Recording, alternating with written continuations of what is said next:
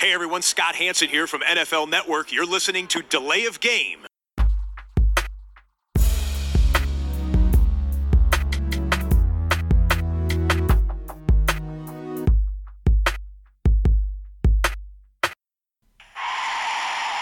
of game. Offense. Five yard penalty. Repeat down. Repeat down. Repeat down. Repeat down. Vier sind vorbei und wenn ich richtig zähle, sind es sieben, die noch vor uns liegen. Damit sind die Playoff-Spiele gemeint und ich begrüße alle Hörer von Delay of Game, der Football-Podcast, recht herzlich zur Episode 108, der ersten im Kalenderjahr 2020 und deshalb von uns ein frohes Neues. Ich begrüße wie immer an dieser Stelle den Christian Frohes neues Jahr. und auch den Max. Frohes neues Jahr an alle. Hallo zusammen. Ja, habt ihr die Müdigkeit überwunden nach den vielen Playoff-Stunden? Ja, ersten, alles gut. Ja, wieder fit. natürlich. Sind wir ready? Arbeitswoche gut Wir gestartet. sind wieder voll dabei für nächstes Wochenende schon wieder. Da geht es ja schon wieder weiter. Ja, immerhin zwei von dreien sind noch begeistert, aber äh, Wildcard ändert sich Weekend. das mit ein paar Bierchen. War super. Äh, deshalb fange ich heute mal an mit dem Biertipp. Überquell, frisch vom Fischmarkt St. Pauli Hamburg und das Ganze heißt Julebrück. Okay. Ein Ja. Spiced Lager. Es ist heute mal kein IPA. Was habt ihr so? Ich habe einen Schlappe Seppel, einen Radler, davon aber gleich zwei. Ja, stark. Ja. Äh, Braufaktum und das ist das Darkon, das Schwarzbier von denen. Okay. Auf geht's. Prost.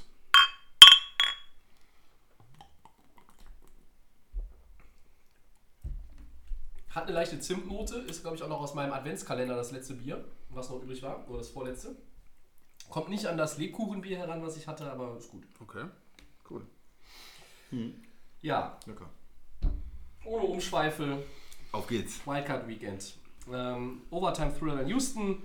Die Texans setzen sich mit 22 zu 19 gegen die Bills durch. Was hat am Ende den Unterschied gemacht und wie bitter ist diese Niederlage für Buffalo und Head Coach Sean McDermott? Christian. Ja, das war ein super interessantes Spiel. Am Anfang ging es los, dass ähm, Buffalo einen sehr guten Plan hatte. Josh Allen ist, ist gelaufen im ersten Drive, hat dann Tr Trickspielzug selber den äh, Pass empfangen für den Touchdown, äh, sind in Führung gegangen, hatten dann verschiedene Field Goals noch und waren äh, am Ende 16-0 vorne. Und das ist, da hast ja schon eigentlich das Spiel halb im Sack. Und, und Houston ähm, hat offensiv erstmal nichts hinbekommen, oft gesackt worden auch, der Sean Watson dann. Und das Spiel ist dann irgendwann gekippt, so am Ende des dritten Quarters. Da hat dann Watson äh, selber zum Touchdown gelaufen, die Two-Points selber gemacht. Äh, da sind sie rangekommen und da hat man gemerkt, oh, der will noch, der kann und der kann sein, sein, ja, seine Leistung nochmal auf ein anderes Level heben. Und äh, im Gegenteil dann Josh Allen, der ist immer nervöser geworden. Ne? Da waren im, im, in der ersten Halbzeit schon ein paar Sachen, wo er fast einen Pick geworfen hätte, wo er gefummelt hat, aber dann doch äh, mit dem Knie unten war.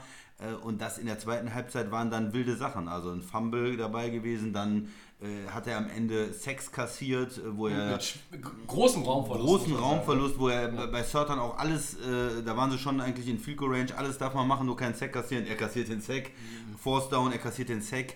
Äh, das waren Entscheidungen, die man eigentlich ähm, nicht treffen darf, wo der, der, der Coach einen Haarausfall gekriegt hat, ja. Ähm, und äh, dann auch im, im letzten Draft, da ist noch eine Minute zu spielen, da ist alles noch offen, dann fängt er an mit einem Lateral nach hinten. Vogelwild zu spielen, viel zu äh, riskant. Ähm, sie kommen dann zwar noch zum ähm, Field Goal, zum, zum Ausgleich, aber in Overtime äh, ist, ist Houston dann einfach äh, stärker. Watson schüttelt sich aus so einem Sack raus. Da kommen zwei Mann von beiden Seiten. Ist eigentlich hundertprozentig sicher ein Sack. Er schüttelt beide ab. Äh, es gibt einen, einen ja, weiten Spielzug bis an die 10-Yard-Linie oder sowas. Und dann machen sie eigentlich nichts mehr, machen das Field Goal und haben das Spiel dann gewonnen. Für, für, mich die, für mich die entscheidende Szene, tatsächlich der Gamechanger war eine Szene oder die Szene von JJ Watt, die er im Spiel hatte, die im, im Gedächtnis bleibt. Ähm, ich glaube, das war Der Sack. der, der, Der Sack Sack, ähm, der dann den Buffalo Drive beendet hat, Ja. der was gebracht hat? Dann kein Field Goal oder das Field Goal zu Und 16-0? Ein, ein Field Goal, aber kein Touchdown. Genau, und, und wenn sie da den Touchdown gemacht hätten, glaube ich, dann wäre es für Houston halt natürlich einfach klar, aufgrund der Punktzahl, wäre es noch schwieriger gewesen, Ja. zurückzukommen, aber sie kamen äh, da mit dem blauen Auge, äh, sprich in dem Fall das Field Goal, raus durch dieses wichtige Play von JJ Watt. Und das hat irgendwie im Nachhinein nochmal so die Initialzündung äh, auch äh, ausgemacht, glaube ich. Und dann hat Houston einfach dieses Spiel gedreht. Und du hast angesprochen, Watson hat dann nochmal auf ein anderes Level gefunden und dieses Play, wo er aus diesem quasi Doppeltackle da, also zwei Leute haben den Ja. Sack mehr oder weniger schon in der, in der Tasche und kriegen ihn dann aber nicht runter. Das ist natürlich seine Qualität äh, und das war dann letztlich die zweite entscheidende Szene aus, meinen, aus, in, aus meiner Sicht. Max, wie hast du es gesehen? Das war wirklich am Anfang der Bills, also die Bills am Anfang des Spiels überragend.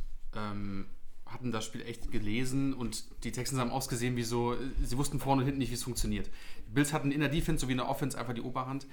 Ähm, nach der Halbzeit war irgendwo so dann klar, quasi klar, okay, jetzt ähm, haben die Texans irgendwie die Lösung gefunden. Mit dem, mit dem Sack von Watt an Josh Allen war dann auch quasi so der Kipper, ähm, dass bei Allen auch wirklich überhaupt nichts mehr funktioniert hat, meiner Meinung nach. Und dann wurde auch das Rest des Teams auch deutlich besser. Ähm, Duke Johnson zum Beispiel, den hat man in der Saison kaum gesehen. Der war der treibende Running Back bei den Texans. Sowie auch an, die, äh, die Andre Hopkins, der auf einmal in der ersten Hälfte überhaupt ganz schlecht ausgesehen hat. Er wurde gedoppelt. Null Catches in Null der ersten Catches in der Halbzeit. Und dann konnte er sich, ich wer war der Defender von ihm nochmal? Äh, White hat- White, genau. Ja. Der dann auf einmal ähm, schlecht gegen ihn ausgesehen hat. Und dann war mehr Dynamik Das war, auch so, drin. das war so ein Key-Matchup, was sich halt gedreht hat. Ne? Genau, Key-Matchup, erst hat White ihn dominiert und dann in der, nach der Halbzeit hat sich das Blatt total gewendet.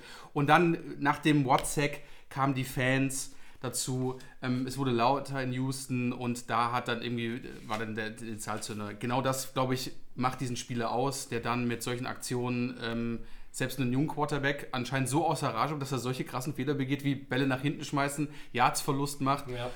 Klar, es ist seine erste Playoff-Erfahrung, ganz klar, aber trotzdem ähm, hat ihn das anscheinend so gestört oder so mitgenommen, dass äh, eben bei ihm nichts mehr gelungen ist. Und klar war es so ein 50-50-Spiel meiner Meinung nach. Beide Teams hätten gewinnen können vor dem Spiel. Wir, wir haben es ja tippen. zusammen geguckt. Wir haben zusammen Max, geguckt. als es 0-16 stand und das äh, Ding ging in die Pause, hast du mit Houston noch gerechnet? Innerlich nicht mehr. Weiß ich eigentlich auch nicht mehr. Da hatte, da hatte Ja, keiner mehr gedacht, dass es auch vor dem. Spiel war klar, Fuller spielt nicht. Und Ja, das ja. ist ja so ein ganz wichtiger Spieler für die Offense, der immer, wenn er verletzt ist, dann stockt die Offense, da wird sich auf Hopkins konzentriert und dann geht nicht mehr viel. Genau, und dann- und, und der, äh, der kommt ja nicht wieder in der zweiten Halbzeit. Und da hatte man das Gefühl, Houston hat eigentlich keine Lösung gefunden. Und auch nochmal zu, zu Hopkins, er hatte ja auch den Fumble kurz vor diesem Richtig. Drive, wo dann der Sack von Mhm. JJ Watt war. Also das war auch dann, er hat die ganze Zeit nichts gemacht und dann hat er mal einen Catch und dann fummelt er auch noch und das war eigentlich wie ein rabenschwarzer Tag für ihn. Aber er hat sich dann am Ende, wie er gesagt hat, gesteigert, Ja, hat dann, ja. ähm, so, White ist ein sehr guter Corner, aber der kann natürlich auch so ein Spieler wie Hopkins vielleicht nicht über das ganze Spiel rausnehmen. Irgendwann hat er dann ähm, die, die Chance auch gehabt, offen zu sein und hatte dann in der zweiten Halbzeit, sah er dann besser aus. Da ist dieses Matchup so ein bisschen gekippt. Aber ja. Stichwort Fuller, da hat man deutlich gesehen. Also das fehlt deutlich. Du hattest Kenny Stills, aber der war nicht so ähm, impulsiv, wie man eigentlich so in der Saison gesehen hatte, nach dem Trade von, äh, das von Miami gekommen ist. Und Hopkins war ausgeschaltet. Also es fehlte noch so einer, dem, auf den man sich verlassen kann. Und Will Fuller wissen alle genau, der ist richtig stark. Das ist sozusagen die Sicherung Ja, quasi, wenn Hopkins, Tiefen, genau für die Tiefen, Tiefen und gerade ist es die Absicherung, wenn Hopkins nicht da ist für Deshaun Watson. Aber sie konnten es ja dann Gott sei Dank irgendwie lösen. Es war dann am Schluss ein Hin und Her. Ähm, keiner wollte, so, wollte quasi so gewinnen am Schluss, ne, bis dann wieder die Overtime kam. Das sagst du immer so in deinem jugendlichen Leichtsinn. Ja, äh, ich, ich, ich glaube, beide wollten gewinnen, aber es ist, man hat natürlich dann auch irgendwo gemerkt, Josh Allen, ich habe ihm eigentlich ein bisschen mehr zugetraut, weil er dieses Jahr auch gute Spiele auswärts hatte, wie zum Beispiel äh, gegen Dallas. Äh, das war ja auch äh, Ja, ähm, ja. ein Fernsehspiel, das war in Dallas und, und so. Aber jetzt in den Playoffs, äh, da in der zweiten Halbzeit, am Anfang hat er, hat er sehr gut gespielt, aber in der zweiten Halbzeit, als es um die Wurst ging, da hat man schon gemerkt, dass er anscheinend mental nicht bereit ist. Man darf einfach mental diese, diese Fehler nicht machen. Ähm, man muss wissen, okay, es ist hier ein, ein Third Down, ich schmeiß den Ball lieber weg, ich äh, Ja. treffe eine schnelle Entscheidung oder es ist ein Fourth Down, ich muss jetzt nochmal werfen, aber da zweimal einen Sex zu kassieren, das waren einfach so Plays, wegen sowas verliert man so ein Spiel auswärts. Ne? Ich fand generell, wenn ich also einen Strich ziehe, die Leistung von Josh Allen war eigentlich gut, aber die Fehler, die er begangen hat, die waren einfach kostspielig. Ja. Und die waren dann im dritten und vierten Quarter einfach zu viele, beziehungsweise die Anzahl äh, war vielleicht nicht mal das Problem, sondern einfach die Wirkung aus diesen Fehlern. Ähm, und, und das war dann einfach too much, um, um da irgendwo dieses Spiel nach Hause zu bringen. Trotzdem hatten sie immer noch ihre Chancen und ähm, sie, Buffalo hat mir richtig leid getan. Die warten seit 95 auf einen Playoff-Win. Ähm, was sagt ihr Jungs? Nächstes Jahr äh, kann man Buffalo wieder zumindest im Playoff Race irgendwie rechnen, dass sie Richtung Wildcard oder vielleicht sogar mehr, ich meine, so viel fehlte ihnen zum Divisionstitel dann ja auch nicht so gesehen. Oder wird das jetzt eher, wird Buffalo eher einen Schritt zurück machen? Weil Ja, das glaube ich nicht. Das glaube ich nicht. glaube auch nicht. Also die haben eine, eine De- Defense, die gut ist. Die haben vor allen Dingen auch eine Struktur mit dem Coach und einem General Manager. Das sieht doch alles äh, ordentlich aus. Und die haben orden, die Mannschaft richtig verstärkt. Also zum Beispiel mit, äh, mit Beasley oder sowas. Also das waren ja ein paar ganz gute Ideen, die sie haben. Ähm, es ist halt immer die Frage, wie entwickelt sich so ein ju- junger Quarterback? Der kommt dann ins dritte Jahr. Der kann gut laufen, das wissen wir, aber macht er noch einen Schritt weiter? Entwickelt er sich weiter? Wird er noch ein bisschen, kann er seine, seine Präzision verbessern und seine Entscheidungen verbessern bei Josh Allen? Ne? Er hat einen mega Arm, das, das sieht man.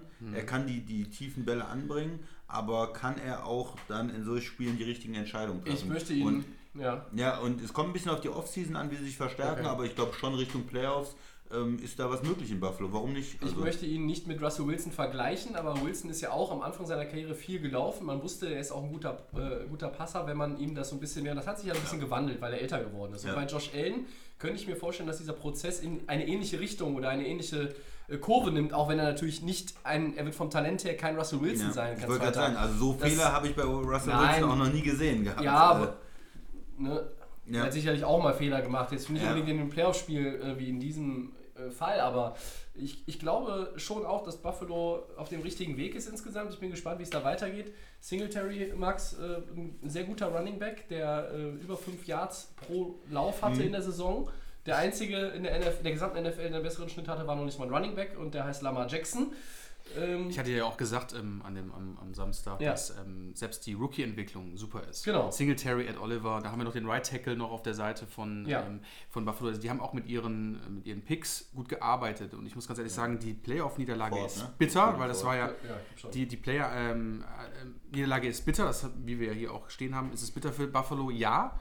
Aber der Sprung, den Buffalo jetzt auch über die letzten Jahre gemacht hat, und ich denke auch, dass Josh Allen genau der richtige Quarterback ist, ist der Franchise-Quarterback, weil Ja. es funktioniert seit zwei Jahren. Ähm, jetzt, Cody Ford. Jetzt, ähm, jetzt versucht man noch ein bisschen ähm, das Team noch so ein bisschen in der Offense noch ein bisschen mehr zu verstärken. Mhm. Und dann hat Allen auch die Möglichkeiten, Nummer 1 Receiver. Die haben ja auch noch. Cap Space, äh, ne, für- genau, Nummer das 1 mal nicht. Receiver sich zu holen, auch Ja. vielleicht die Tight End Position ein bisschen zu verbessern. Ähm, Running Game läuft, der alte Manfred Gore läuft, Singletary wunder, wunderbare Saison gespielt, keine Ja. Frage. Und ich finde, dass in Buffalo einfach jetzt und man muss dafür auch Respekt sagen, auch wenn es ein Divisionsrivale von meinem Team ist, aber du bist ganz nah an den Patriots dran diese Saison gekommen, auch von den, von den, von den Siegen her. Und von der Division hast du da ein bisschen dran gekratzt.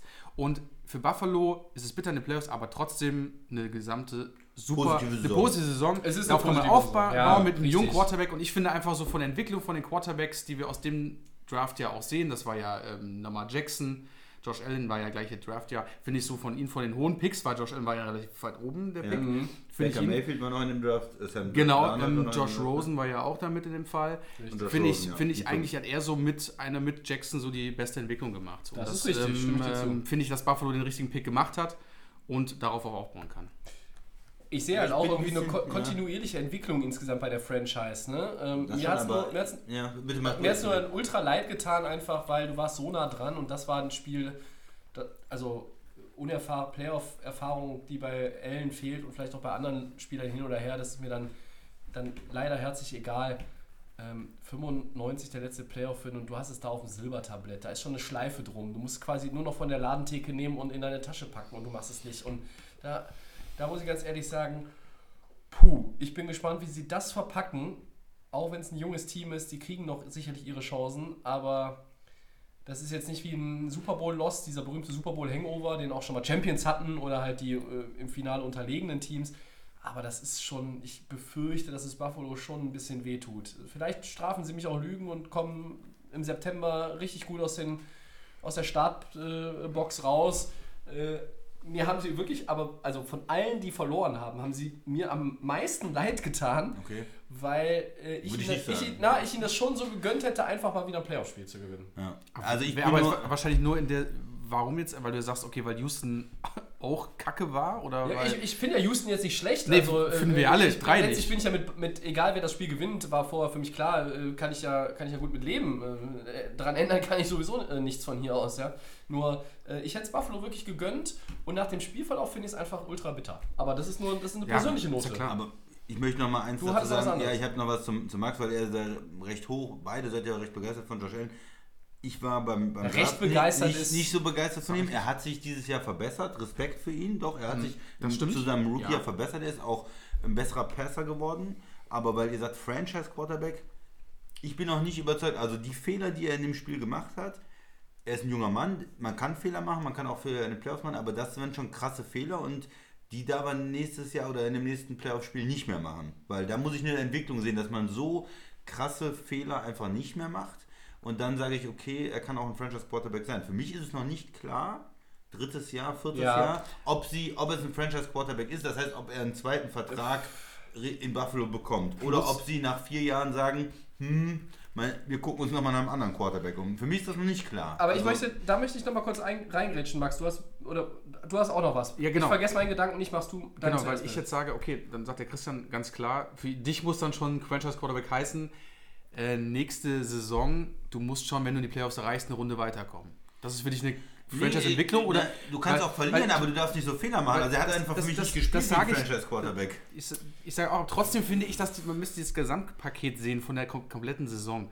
Und ähm, die Fehler waren drastisch, deswegen ist Buffalo, de- denke ich, auch nicht weitergekommen. Aber trotzdem finde ich, dass die Entwicklung von dem Jahr und mit allgemein, was auch in dem Team passiert, finde ich schon, dass das ein Franchise Quarterback werden sollte oder sogar auch müsste. Aber ich verstehe den Aspekt zu sagen, okay, da muss jetzt schon nochmal, es muss nochmal on top kommen, es muss auch im vierten Jahr nochmal on top kommen. Aber ich finde, er hat so, er hat so das, ich habe so das Feeling bei ihm drin, dass es auch mal, es, irgendwo muss es ja mal passieren, auch mal wieder. Und denke, dass bei Buffalo das auch, glaube ich, Also wenn du mir jetzt die Frage stellst, ob ich ihm zum Beispiel äh, nächstes Jahr oder übernächstes Jahr eine Vertragsverlängerung gebe mit, Bevor der Rookie-Deal ausläuft, mit 30, 35 Millionen Dollar im Schnitt, ja, dann sagst du nein. da sage ich nein. Da sag sage ich jetzt da muss auch mir- nein. Sagen wir aber auch nein, aber Entschuldigung, aber wir reden hier über diesen Begriff Franchise-Quarterback. Das Ja. ist auch ein... Da, Oh ja, vielleicht haben wir da andere die- Vorstellungen. Die, genau, diese Zwei Jahre ist, Begrifflichkeit... ist zu früh zu sagen das jetzt. stimmt, Ne, da ist habt ihr beide recht. Äh, Die Begrifflichkeit muss ja auch immer so ein bisschen, ne? Äh, Für mich ist das vielleicht auch nicht unbedingt erstmal daran bemessen, gewinnt er sein erstes Playoff-Spiel, Nö. sondern wie tritt er auf und Genau. sehe ich eine Entwicklung. Das mit der Entwicklung, Christian, da hast du völlig recht. Ich erinnere an einen großartigen Mann, Peyton Manning. Ja. Der hat erstmal die Playoffs nicht erreicht, dann hat er, glaube ich, die ersten vier oder fünf Playoff-Spiele verloren. Picks Da haben alle gesagt, um Ende. Gottes Willen, der Ja. gewinnt nie ein Playoff-Spiel. Und dann hat der Mann mit den Colts einen Super Bowl gewonnen, der hat nochmal mit Denver einen Super Bowl gewonnen. Das war im Grunde genommen das Ja. Resultat, wissen wir ja, äh, der starken Defense, aber er hat ja in dem Jahr davor, als sie den Super Bowl verloren haben, äh, war das im Jahr davor? Ja, ne? Nee, zwei Jahre. Zwei Jahre war waren Genau, MetLife ja. Stadium. Ja, äh, da hat er ja äh, nochmal alle Rekorde mit äh, gefühlt 54 Jahren, äh, die in seinem äh, Reisepass da standen, äh, gebraucht. Also, das ist immer so eine, so eine Sache. Ähm, für mich hat es auch ein bisschen mit den Leader-Qualitäten zu tun. Die sehe ich bei Josh Allen in seinem gesamten Auftritt, in seiner, in seiner Art und Weise, wie er dieses Team führt. Leistungsmäßig natürlich, da muss noch was kommen. Aber man muss mit dem Begriff meiner Meinung nach, das ist immer so eine Sache ist ein Franchise-Quarterback oder ist, ist es nur jemand würdig, der quasi im zweiten Jahr, wie in dem Fall jetzt, sein Playoff-Spiel erreicht und das erste gewinnt? Dass er natürlich Fehler macht, die man so nicht machen darf, ist völlig klar. Aber wenn ich im zweiten Jahr meiner Karriere bin, ich habe nicht die bombastischste Offense äh, um mich herum, wie, wie, die hat er nun mal nicht. Und das ist dann mein erstes Playoff-Spiel.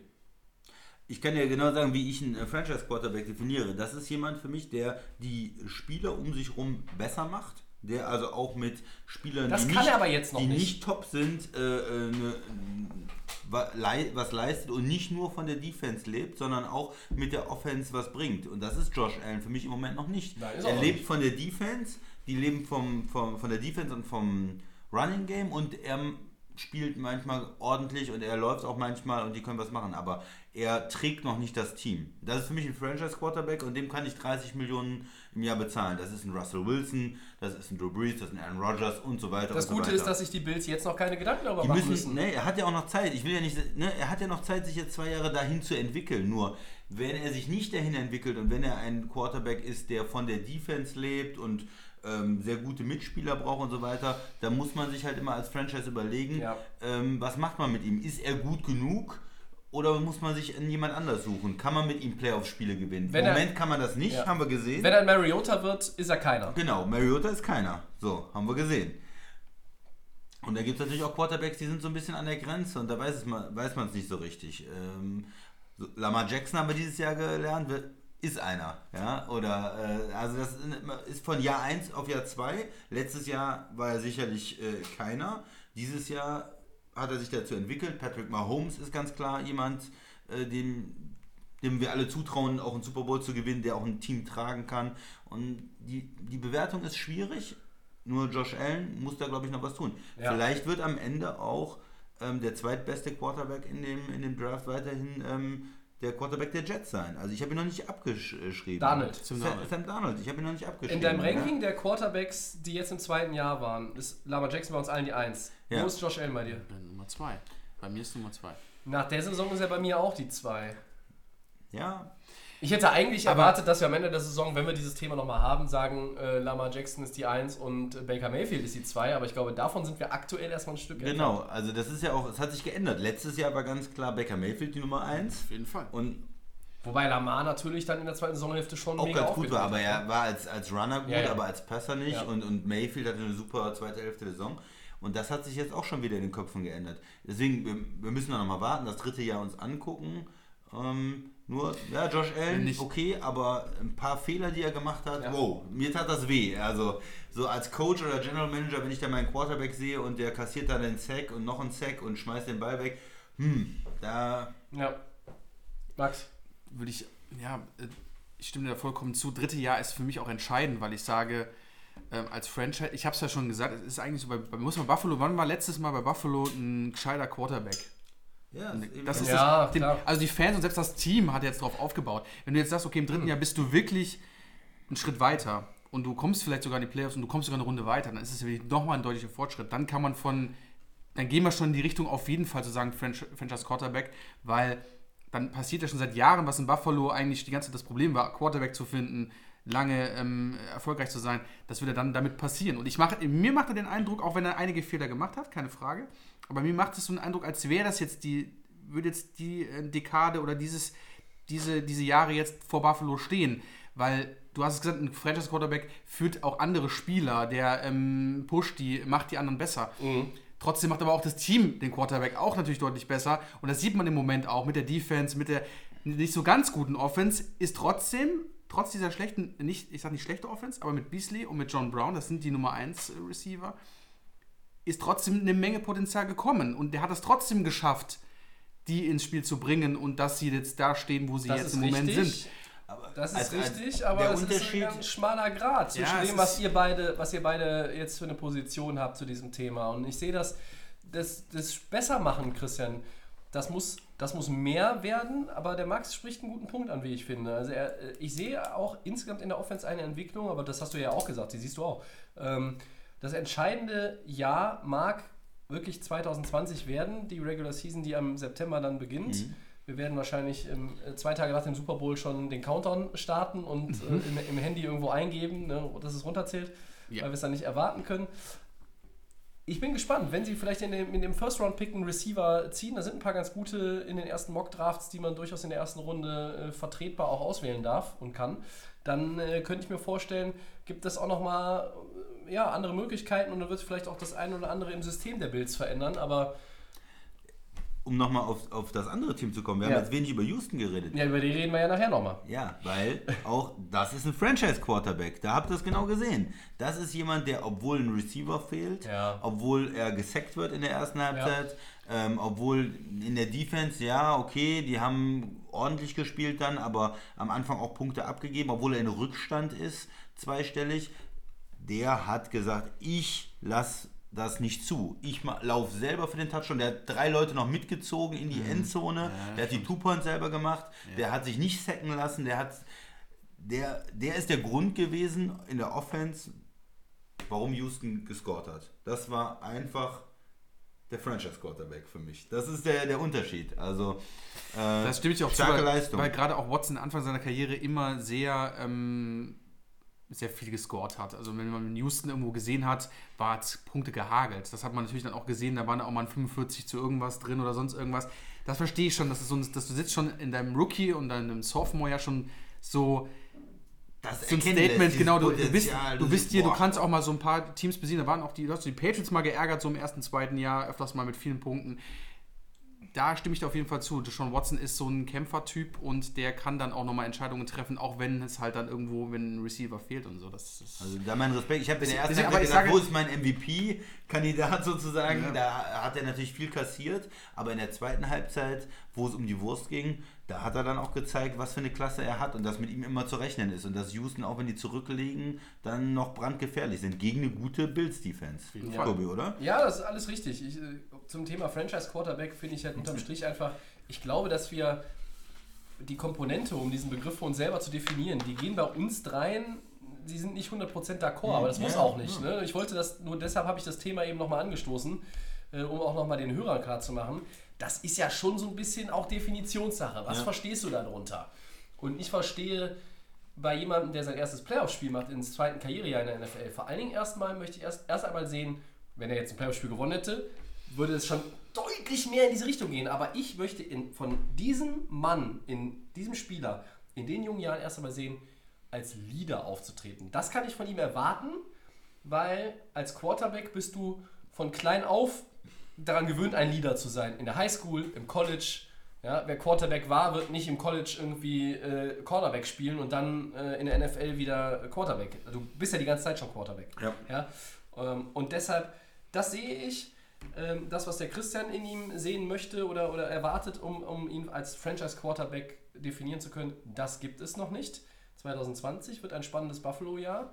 Ähm, ich finde es aber gut, dass wir sehr ausführlich über Buffalo gesprochen Ja, haben. die wir verdient. haben das genau nach der Saison absolut verdient, dass wir sagen. sie auch nach dem Playoff-Loss in Houston so ausführlich behandelt haben. Und jetzt gehen wir ein Ja. weiter. Es wird heute eine lange Sendung. ich glaube auch. Ich merke das schon. Und zwar, wir gehen zum nächsten kleinen Upset in New England. Allein der Punkt dauert 25 Die Minuten. Patriots unterliegen den Titans mit 13 zu 20. Was fehlte denn beim Team von Bill Belichick in der Saison und in diesem Spiel? Und wie geht es weiter mit The GOAT Tom Brady in New England? Wer möchte von euch beiden? Tobi, Ich fange mal, ich fang mal raus. an und das gibt mir auch die Gelegenheit, erstmal zu sagen, dass wir Tennessee in Segment 4 komplett schieben, weil wir haben eine Menge zu New England, glaube ich, Ja. was wir bequatschen müssen. Ähm, ja, die Patriots sind raus. Ähm, ich habe dann tatsächlich auch äh, erst mit der, noch nicht, mal, noch nicht mal als die Interception kurz vor Schluss von Brady war, der Pick Six, war ich mir immer noch nicht hundertprozentig sicher, dass es das ist, weil es halt New England ist. War 10 Sekunden noch oder so. Ja, Ja. ja, also man weiß ja auch nicht, welche, welche Trumpfkarten äh, der Mann aus dem Hut, ach nee, aus dem Hoodie noch zaubern kann. Nein, das war dann erledigt. Ähm, das Spiel an sich, jetzt habe ich mal kurz die Gelegenheit, das nochmal zu skizzieren. Es war ein enges Spiel. Äh, es stand 14-13 zur Pause. New England war vorne. Dann gab es den äh, äh, Drive der Titans, der sie in Front gebracht hat. Wir haben es noch zusammengeguckt bis zur Pause. Den Rest hat jeder bei sich zu Hause geguckt, Ja. auf der Couch oder schon im Bett. Und der Christian hat nämlich genau noch den Satz gesagt, ich weiß nicht mehr, ob ich ihn wortwörtlich noch habe, er sagt, das war jetzt ein ganz wichtiger Drive für die Titans, mit der Führung in die Pause zu gehen, auch wenn es nur 14-13 steht. Stimmt, Und hast du gesagt. Dieses äh, Ergebnis hat ja bis ja, zwei Stunden später gefühlt immer noch Ja, Bestand, ja. weil es ging hin und her mit äh, Field Position und Punts verpassten Chancen. Punts und äh, dann auch guter Defense auf beiden Seiten, muss man ja auch mal ganz klar sagen. So, und dann am Ende gab es diesen Pick 6. Ja, und ähm, vielleicht zu dem Spiel. Derrick Henry ist quasi über die drüber gelaufen, wie wir es erwartet hatten, so ein bisschen auch, wie es viele erwartet hatten. Zu Derrick Henry und den Titans wollen wir nachher nochmal ausführlich kommen. Äh, Die spielen ja nur in Baltimore, das wird in Segment 4 mit der Preview auf die Divisional Playoffs nochmal kommen. Ich bin jetzt so ein bisschen heute wirklich bei dem Thema, was war in dem Spiel bei New England nicht gut und vielmehr, was war in der Saison insgesamt nicht gut und wie geht es da weiter. Äh, ich versuche das jetzt mal kurz zu fassen und schiebe den Ball dann an euch. Ja. Äh, was war in dem Spiel nicht gut? Ähm, sie konnten nicht gut laufen. Das ist nämlich etwas, was bei New England jetzt in den letzten Wochen sehr, sehr wichtig geworden ist. Sie haben, glaube ich, unter 100 Yards, ich glaube 98 waren als, als gesamtes Team gehabt. Das heißt, auch Sony Michel wurde von den Titans-Defendern gut kontrolliert. Das war so mein Punkt für das Spiel. In der Saison war es aber trotzdem das Passing-Game. Die Receiver haben es so oft thematisiert. Du hattest einen äh, Rookie mit einem Kiel Harry, der hat so lala gespielt. Da hätte ich mir Nicht- etwas mehr nicht- erwartet. ja, war auch nicht verletzt am. Anfang, glaube Ja. ich, Christian. Richtig? Ja, ja. So, Antonio Brown war im Roster, nicht Weg. mehr da. Wir wussten, Gronk Gordon. ist nicht mehr da. Dann war Josh Gordon weg, der eigentlich auch ganz gut angefangen hatte. Und so war dann letztlich zu wenig Talent in der Offense für Tom Brady, der ein Playoff-Spiel zu Hause verliert, obwohl er nicht gesackt wurde. Die O-Line war auch nicht immer gut dieses Jahr, aber die hat ein gutes Spiel gemacht eigentlich. Die haben Brady schön protecten können, das war alles gut. Jetzt auch in dem Spiel, aber in der Saison, die Defense von New England war ja die ganze Saison gut. Die war auch gegen die Titans gut, fand ich. Vielleicht war sie nicht so überragend, aber Ja. sie war trotzdem gut. Und in der Saison insgesamt war es aber nicht wie in dem Spiel das äh, äh, Running Game, sondern es war das Passing Game, das einfach vielleicht auch wegen Brady, aber nicht wegen, man kann jetzt nicht Brady als alleinigen Schuldigen da nehmen, dass es nicht so äh, flüssig war und nicht so viel produziert wurde.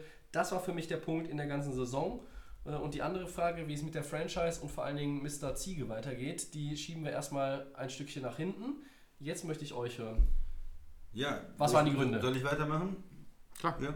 Also die, ähm, genau, die, ich stimme dir dazu, die Defense war ja nicht schlecht. Also die haben äh, dann im Prinzip 14 Punkte abgegeben als, als Defense gegenüber Tennessee. Und das sollte ja zu Hause äh, erstmal reichen, weil dann, ne, die Ich hatte auch, ich hatte auch immer das Gefühl, aber ihr wahrscheinlich auch, es steht 13-14, New England geht in einem Field Goal in Führung und gewinnt das Ding 16-14. Genau. Also das, das war nicht das Problem. Das Problem, ich, ich glaube, dass das Spiel ist gekippt, als ähm, New England war 10-7 vorne und hatte First and Goal. An der 1. Das ist nochmal eine sichere Sache Richtig. für New England. Das machen die. Das machen die normal. Zu Hause. Und dann steht, bist du 17, ähm, ähm, 17-7 vorne, 10 Punkte vorne. Und dann fängt das nämlich an, nicht mehr so leicht zu sein für Tennessee. Dann muss Mit dem passen. Laufen. Dann musst du passen gegen die Defense, wo die Stärke ja die Corner und die Safety sind und die Secondary.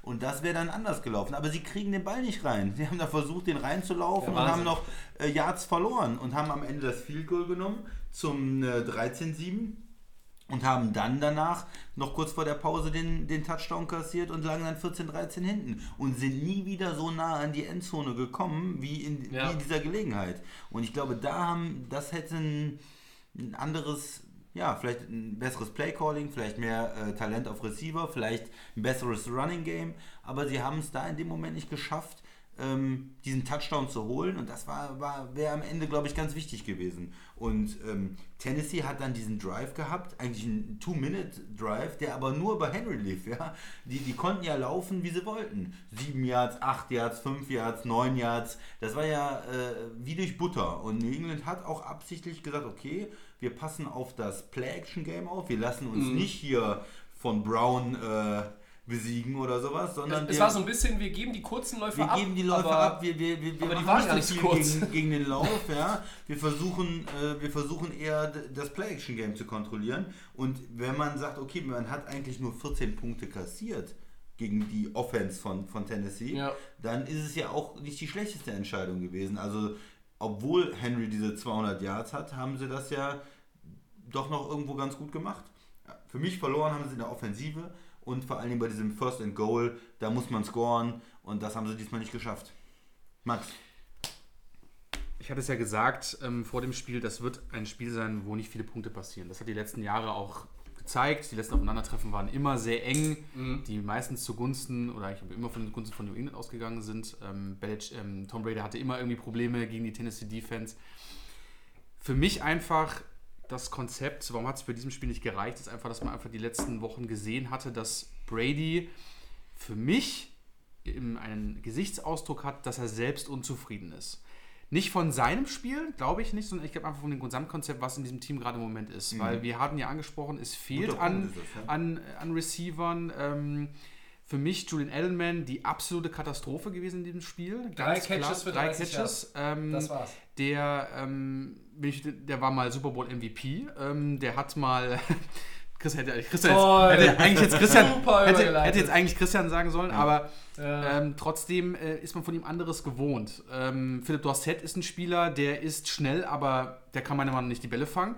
Und Mohamed Sanu, ähm, den haben sie aus Atlanta geholt. Für einen Second Rounder, wenn ich Der, das richtig ähm, hat, habe. der war ganz, Ja. äh, ganz aus dem Game raus, keine Ahnung. Und das habe ich, glaube ich, auch irgendwie jedes Mal, wenn die, äh, wenn die ähm, Tom Brady wieder auf der Bank zu sehen war, hat man das schon im Gesicht gesehen. Der ist einfach, weil du hast es gesagt, Tobi, die O-Line war gut und wir haben gesehen, wie viel Zeit er auch hatte. Aber du hast gesehen, er hat, er hat, er hat nach Genau. links geguckt, er hat in die Mitte geguckt, er hat wieder nach rechts geguckt, und dann war entweder äh, nix oder hat einer einen fallen lassen von den. Oder es waren auch Situationen dabei, wo ich gesagt habe, den Pass kannst du als Tom Brady niemals an den Receiver anbringen. Das war, glaube ich, einer der ersten Catches im Spiel, wo dann gerade zum Glück, ich weiß nicht, ob es Sanu sogar selber war, der den Ball dann gefangen, hat, wo ich sagte, dass der nicht irgendwo wieder mit, wo dann der Defender mit der Hand dran ist. Also du hast Brady schon richtig gesehen, meiner Meinung nach, dass er verzweifelt war. Und das ist auch irgendwie so, das Spiel wir hatten ja gesagt, Anfang der Saison haben wir gesagt, bis zur Woche 9 war alles schön, da haben sie ihre Spiele gewonnen, aber man hat dann gesehen, es wurde immer weniger in New England. Darf ich kurz reingrätschen? Klar. Du bist 8-0 gestartet, beendest die Regular Season dann in der zweiten Hälfte mit 4-4 und beendest die Saison im Grunde genommen mit 5 Niederlagen aus 9 Spielen und du hast drei Heimspiele verloren. Das ist ja völlig untypisch. Ja.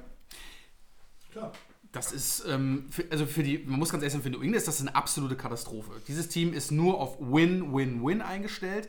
Für die Fans, ich habe die Konferenz von Bill Belichick gesehen, äh, die kurze Zusammenfassung. Was hat er Minuten. gesagt? We're on to, on to Cincinnati? Ähm, oder war kurz nicht? wie immer, kurz und knapp, hat keine Sachen beantwortet, was äh, ihn betrifft, Was mit Brady dem Time, betrifft. was Brady betrifft. Es ging nur um die einzelnen Punkte. Die waren aber auch wirklich, ich glaube, die, die, selbst, die, die, selbst die Reporter hatten Schiss, was zu fragen. Es hat unglaublich lange gedauert, bis Leute dann irgendwie eine Frage gestellt hatten. Also Ja, es- sonst kommt Lichtschwert und Ende. Genau, und äh, ja, oder die Macht wahrscheinlich dann, die er dann einsetzt mit seine Blitze.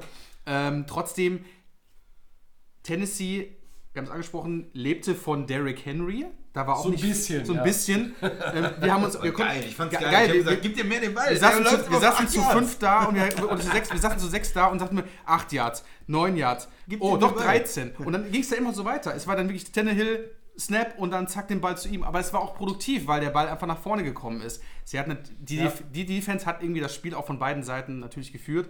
Mhm. Ähm, trotzdem ist es müssen die Patriots ähm, gucken äh, für die Zukunft. Aber man sieht einfach deutlich, die Offense, du hast keinen Gronk mehr, das Laufspiel war raus, Edelman ist eine Katastrophe, Dorset und Sanu will ich jetzt gar nicht so groß, die haben nie eine Rolle gespielt, auch bei den alten Vereinen. Gibt es gar keinen negativen Superlativ mehr. Aber ähm, ich fand Brady und das Konzept von Bill Belichick hat dieses Mal nicht gereicht und Tennessee hat einfach das Glück gehabt am Schluss, dass auch noch, ich weiß gar nicht, wer hat den Pick gemacht, es war noch ein Ex-Patriot, glaube ich, der den Ja, Pick noch gemacht hat. Ryan, ich, ne? Genau, Ja. der den Pick noch gemacht hat und läuft dann einfach easy in die Endzone.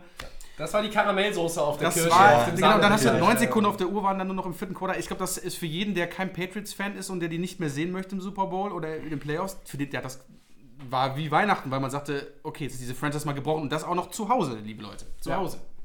Ich habe noch zwei Punkte dazu. Vielleicht Ja. einmal, ähm, ja, die haben jetzt mal verloren zu Hause, aber man muss natürlich sagen, ich glaube auch als New England-Fan kann man sagen, okay, wir haben so eine erfolgreiche Zeit gehabt. Wir haben ja die letzten äh, 20 Jahre im Prinzip. Es sind 20 Jahre. äh, immer eine Rolle gespielt und haben so viele ähm, Conference Championship Games gehabt, so viele Super Bowl so oft gewonnen. Natürlich, irgendwann endet das auch mal. Irgendwann verliert man auch mal so ein Wildcard-Spiel und ich glaube, auch die Fans verstehen das. Es kann nicht immer so weitergehen. Und sie wussten auch immer, irgendwann endet das mit diesem, ja, okay, Tom Brady macht noch den letzten Drive und macht noch das Field Goal, was jetzt 15 Mal geklappt hat äh, von 20 Mal und jetzt hat es mal wieder nicht geklappt. Ne? Ich glaube aber, dass diese Franchise vielleicht noch nicht am Ende ist, ja, weil sie haben immer noch einen guten Coach, sie haben immer noch Talent im Roster und die Frage ist halt, ob dieser Quarterback vielleicht doch nochmal bleibt. Ich weiß nicht, wie ihr das seht. Pass auf, ein gutes Argument. Bleibt Brady oder nicht? Aber- ich glaube, wir sind noch nicht so ganz mit dem Spiel Ach so, fertig. aber- aber, nee, aber genau was, der- was der Christian gesagt hat, ist, ähm, ich habe es nämlich absichtlich gemacht, auf Facebook bin ich auf die Patriots-Seite und dann haben die sich, haben die schon die Verabschiedung und vielen Dank an die Fans und die Kommentare von den Fans, wie du genau sagtest, die Leute haben Verständnis dafür.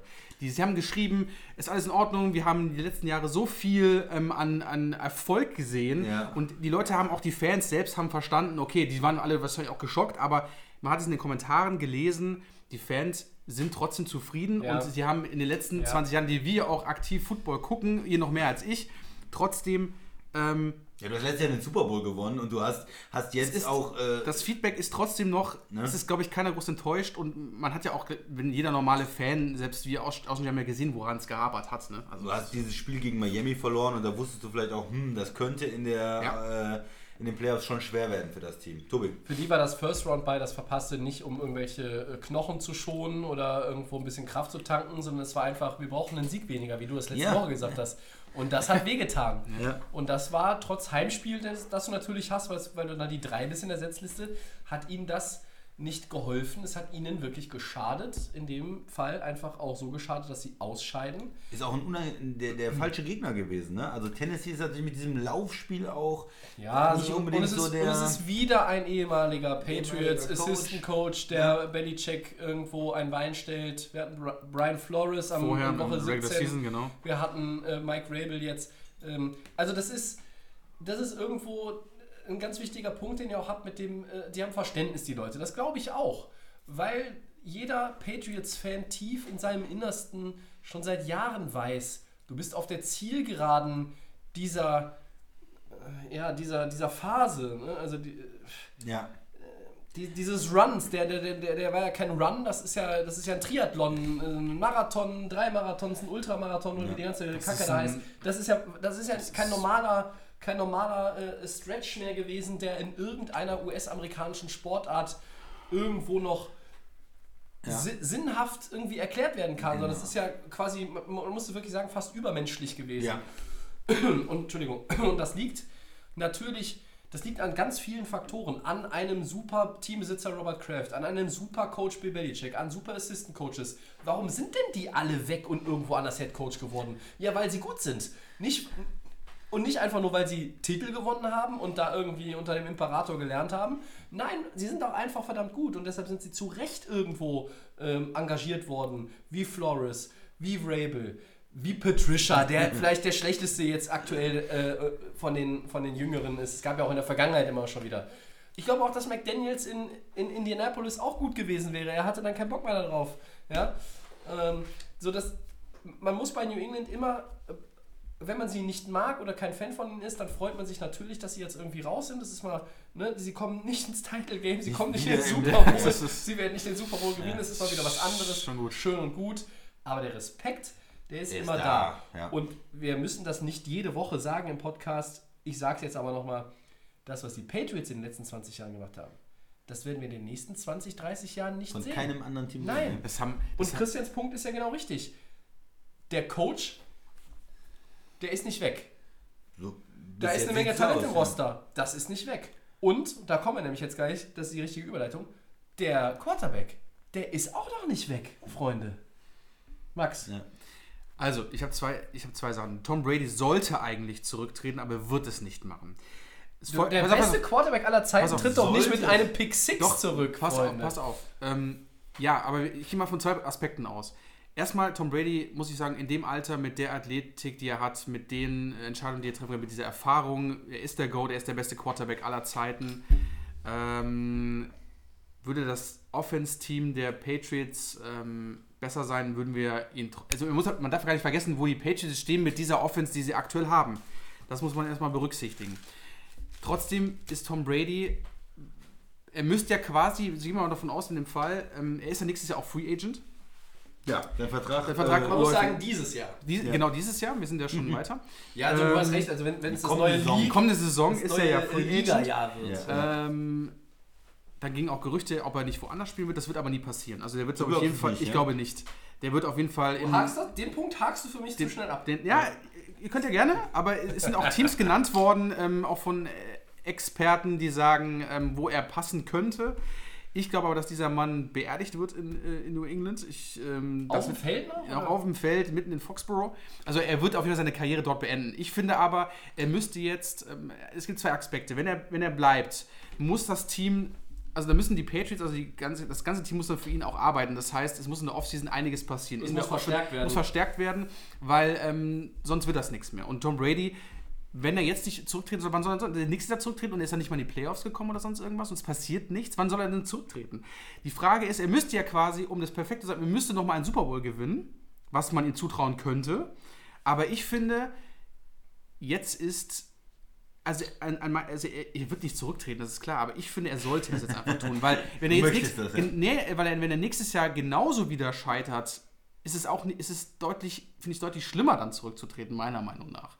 Du hast jetzt ein Jahr Kacke und ich finde, ähm, der Vertrag läuft auch jetzt aus. Er sollte, aber er wird nicht. Er wird nächste Saison auch noch bei den Patriots stehen und die werden mit ihm auf Verträge verhandeln oder was auch immer was passieren wird. Und die Patriots werden auch dafür sorgen, dass er jetzt auch seine ganzen Sachen bekommt, die ihn wieder besser machen. Aber meiner Meinung nach sollte er abtreten. Ja, es ist natürlich immer schwierig. Ähm, Starke Worte. Am, am, am Höhepunkt abzutreten, das schaffen nur wenige. Und ich glaube, er hätte letzte Saison natürlich die Chance dazu gehabt, mit dem Super Bowl-Sieg zu sagen, Leute, ich bin immer noch absolut super als Quarterback und ich höre jetzt hier mit dem Super Bowl-Sieg gegen die Rams, beende ich meine Karriere. Das wäre eine Möglichkeit gewesen. Aber er hat gesagt, sein Ziel ist ja bis 45 zu spielen. Das hat er auch mal gesagt. Und das sind ja noch ein paar Jahre.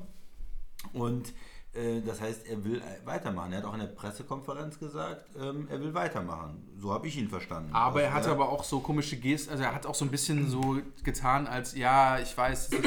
Also er kam mir so ein bisschen überzeugend, kam er für mich nicht rüber. Okay. Nein, das Also liegt aber für das mich- liegt an einer anderen. Das, ich weiß, was du meinst, aber Genau. das ist was. Da, da kommt ein entscheidender Punkt ins Spiel. Ich, Es gibt nur ganz, ganz wenige Profis, die Mhm. aktuell in dieser Liga spielen, die so reflektiert sind wie Tom Brady. Das ist, ein, das ist kein impulsiver Mensch.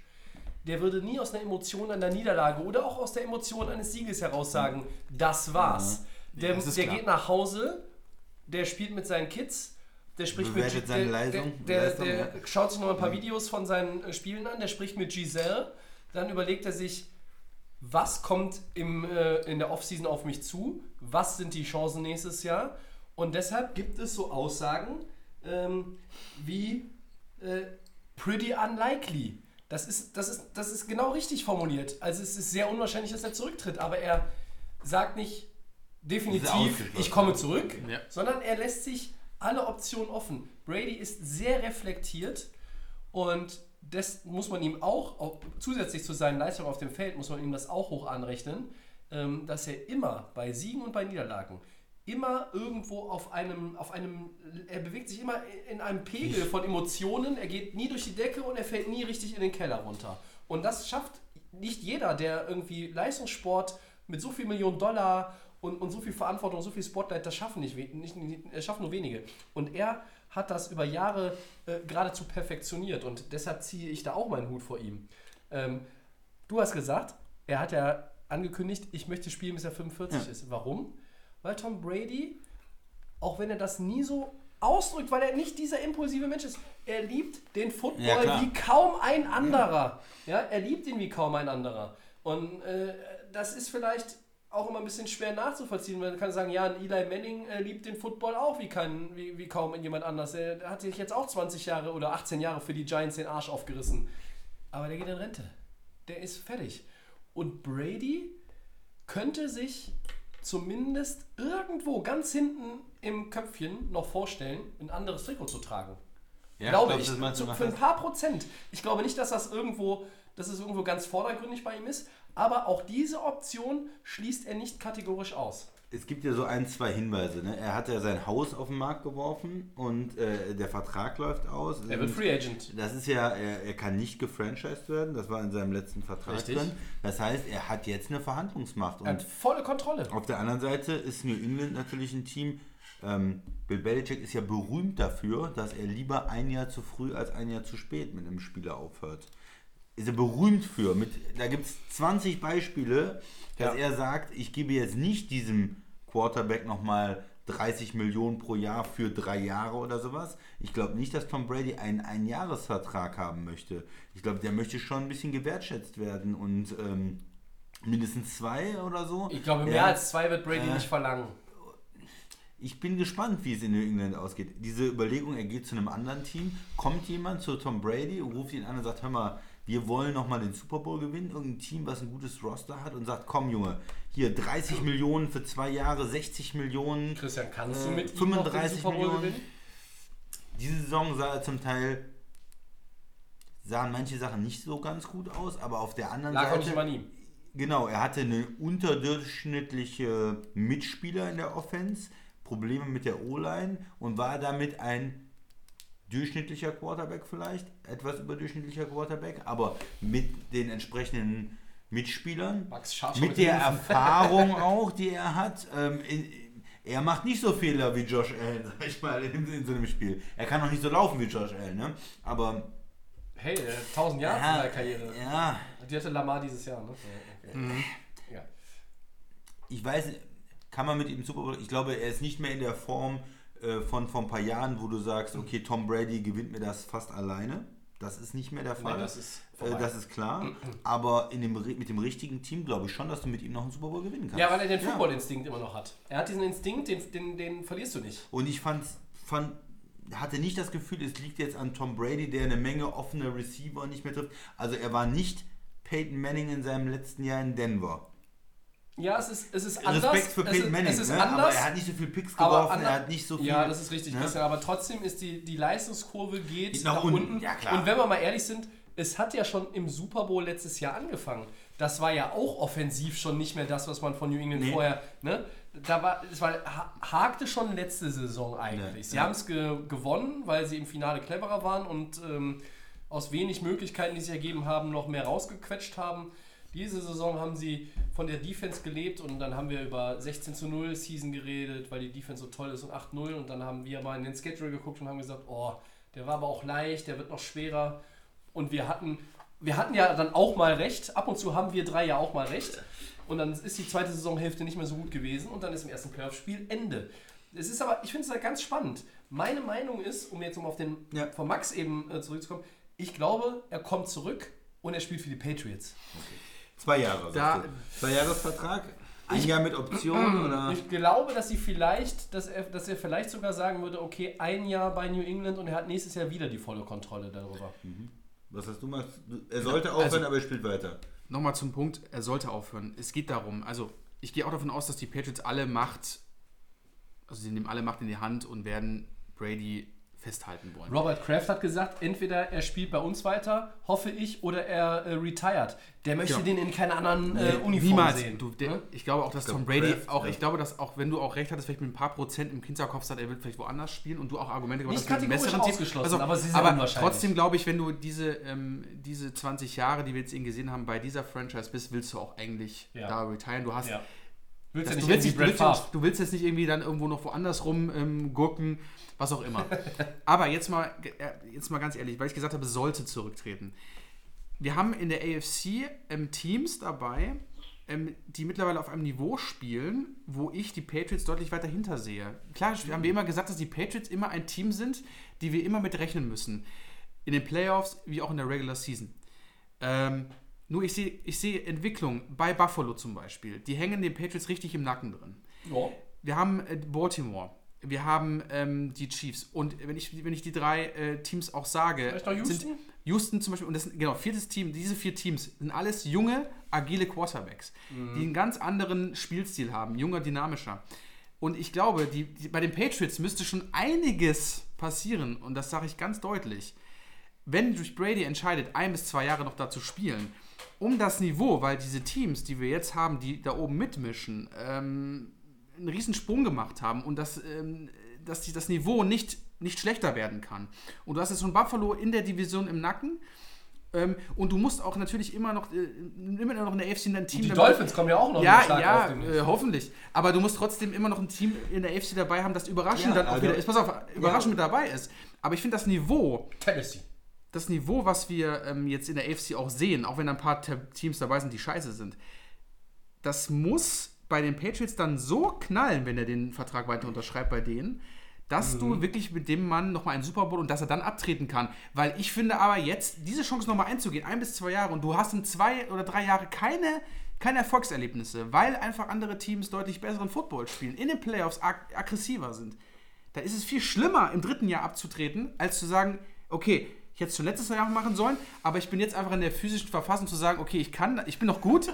Ja, lass mich kurz ausreden. Wir widersprechen ja, glaube ich, beide. Aber ich finde, es ist jetzt auch Zeit, um nicht irgendwo zu sagen, äh, ich hänge jetzt doch noch irgendwo hinten an und komme vielleicht noch nicht mal in die Ja, Playoffs. Davon will ich gar nicht sprechen. Nein, aber ich muss ja, ich aber muss ich ja finde widersprechen, weil äh, aus zwei Gründen. Einmal, wenn Miami nicht diesen großartigen Quarterback mit dem Bart hätte und äh, sie dieses Spiel in Woche 17 verloren hätten, hätten sie einen Playoff bei gehabt, New England. Ja. Ja, man darf die jetzt auch nicht so schlecht reden. Hätten Und- die zu Hause mit derselben Performance gegen Kansas City gewonnen? Nein, das weiß ich nicht Jetzt mit derselben? Performance, aber die haben auch gerade ein Spiel gegen die Tennessee Titans ganz knapp verloren. Ein, wie gesagt, äh, ein, eine Ja, Aktion mehr da, dann hätten sie einen Touchdown gehabt, dann hätten sie das Spiel Hätte- gewonnen. Christian, gehen die Aber mit das- dem Field Goal in Führung, gewinnen das Ding 16-14, Das sag ich dir. aber ihr, Ja. ihr sagt jetzt Sachen Also- von, von der Saison. Jetzt Thema ist erledigt. Wir reden hier von, wir reden jetzt von, die Patriots sind ausgeschieden. Es geht jetzt Ja, um die nächste Saison. Ja. Das verstehe ich, das ist ein Argument, aber ich finde es einfach, man muss nochmal die Laola-Welle starten vielleicht? ja, aber man muss doch einfach überlegen, ob ich mit diesem Mann wirklich noch und mit dem ganzen Team. Es muss, ihr müsst doch mir zustimmen, es muss doch so viel passieren, um das Nee. Niveau. Das muss riesig viel.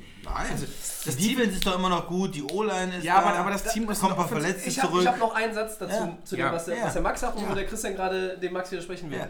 Ich sage, ich glaube, dass Brady weitermacht in New England. Und ich sage, auch wenn sie dieses Jahr nicht gut ausgesehen haben in der Offense, da bleibe ich bei. Bis zu dem Tag, an dem es soweit ist. Solange Bill Belichick und Tom Brady Kommen die Playoffs, der oder? Patriots leiten, sind sie für mich immer im erweiterten Favoritenkreis. Das habe ich ja nie, das habe ich nie widersprochen.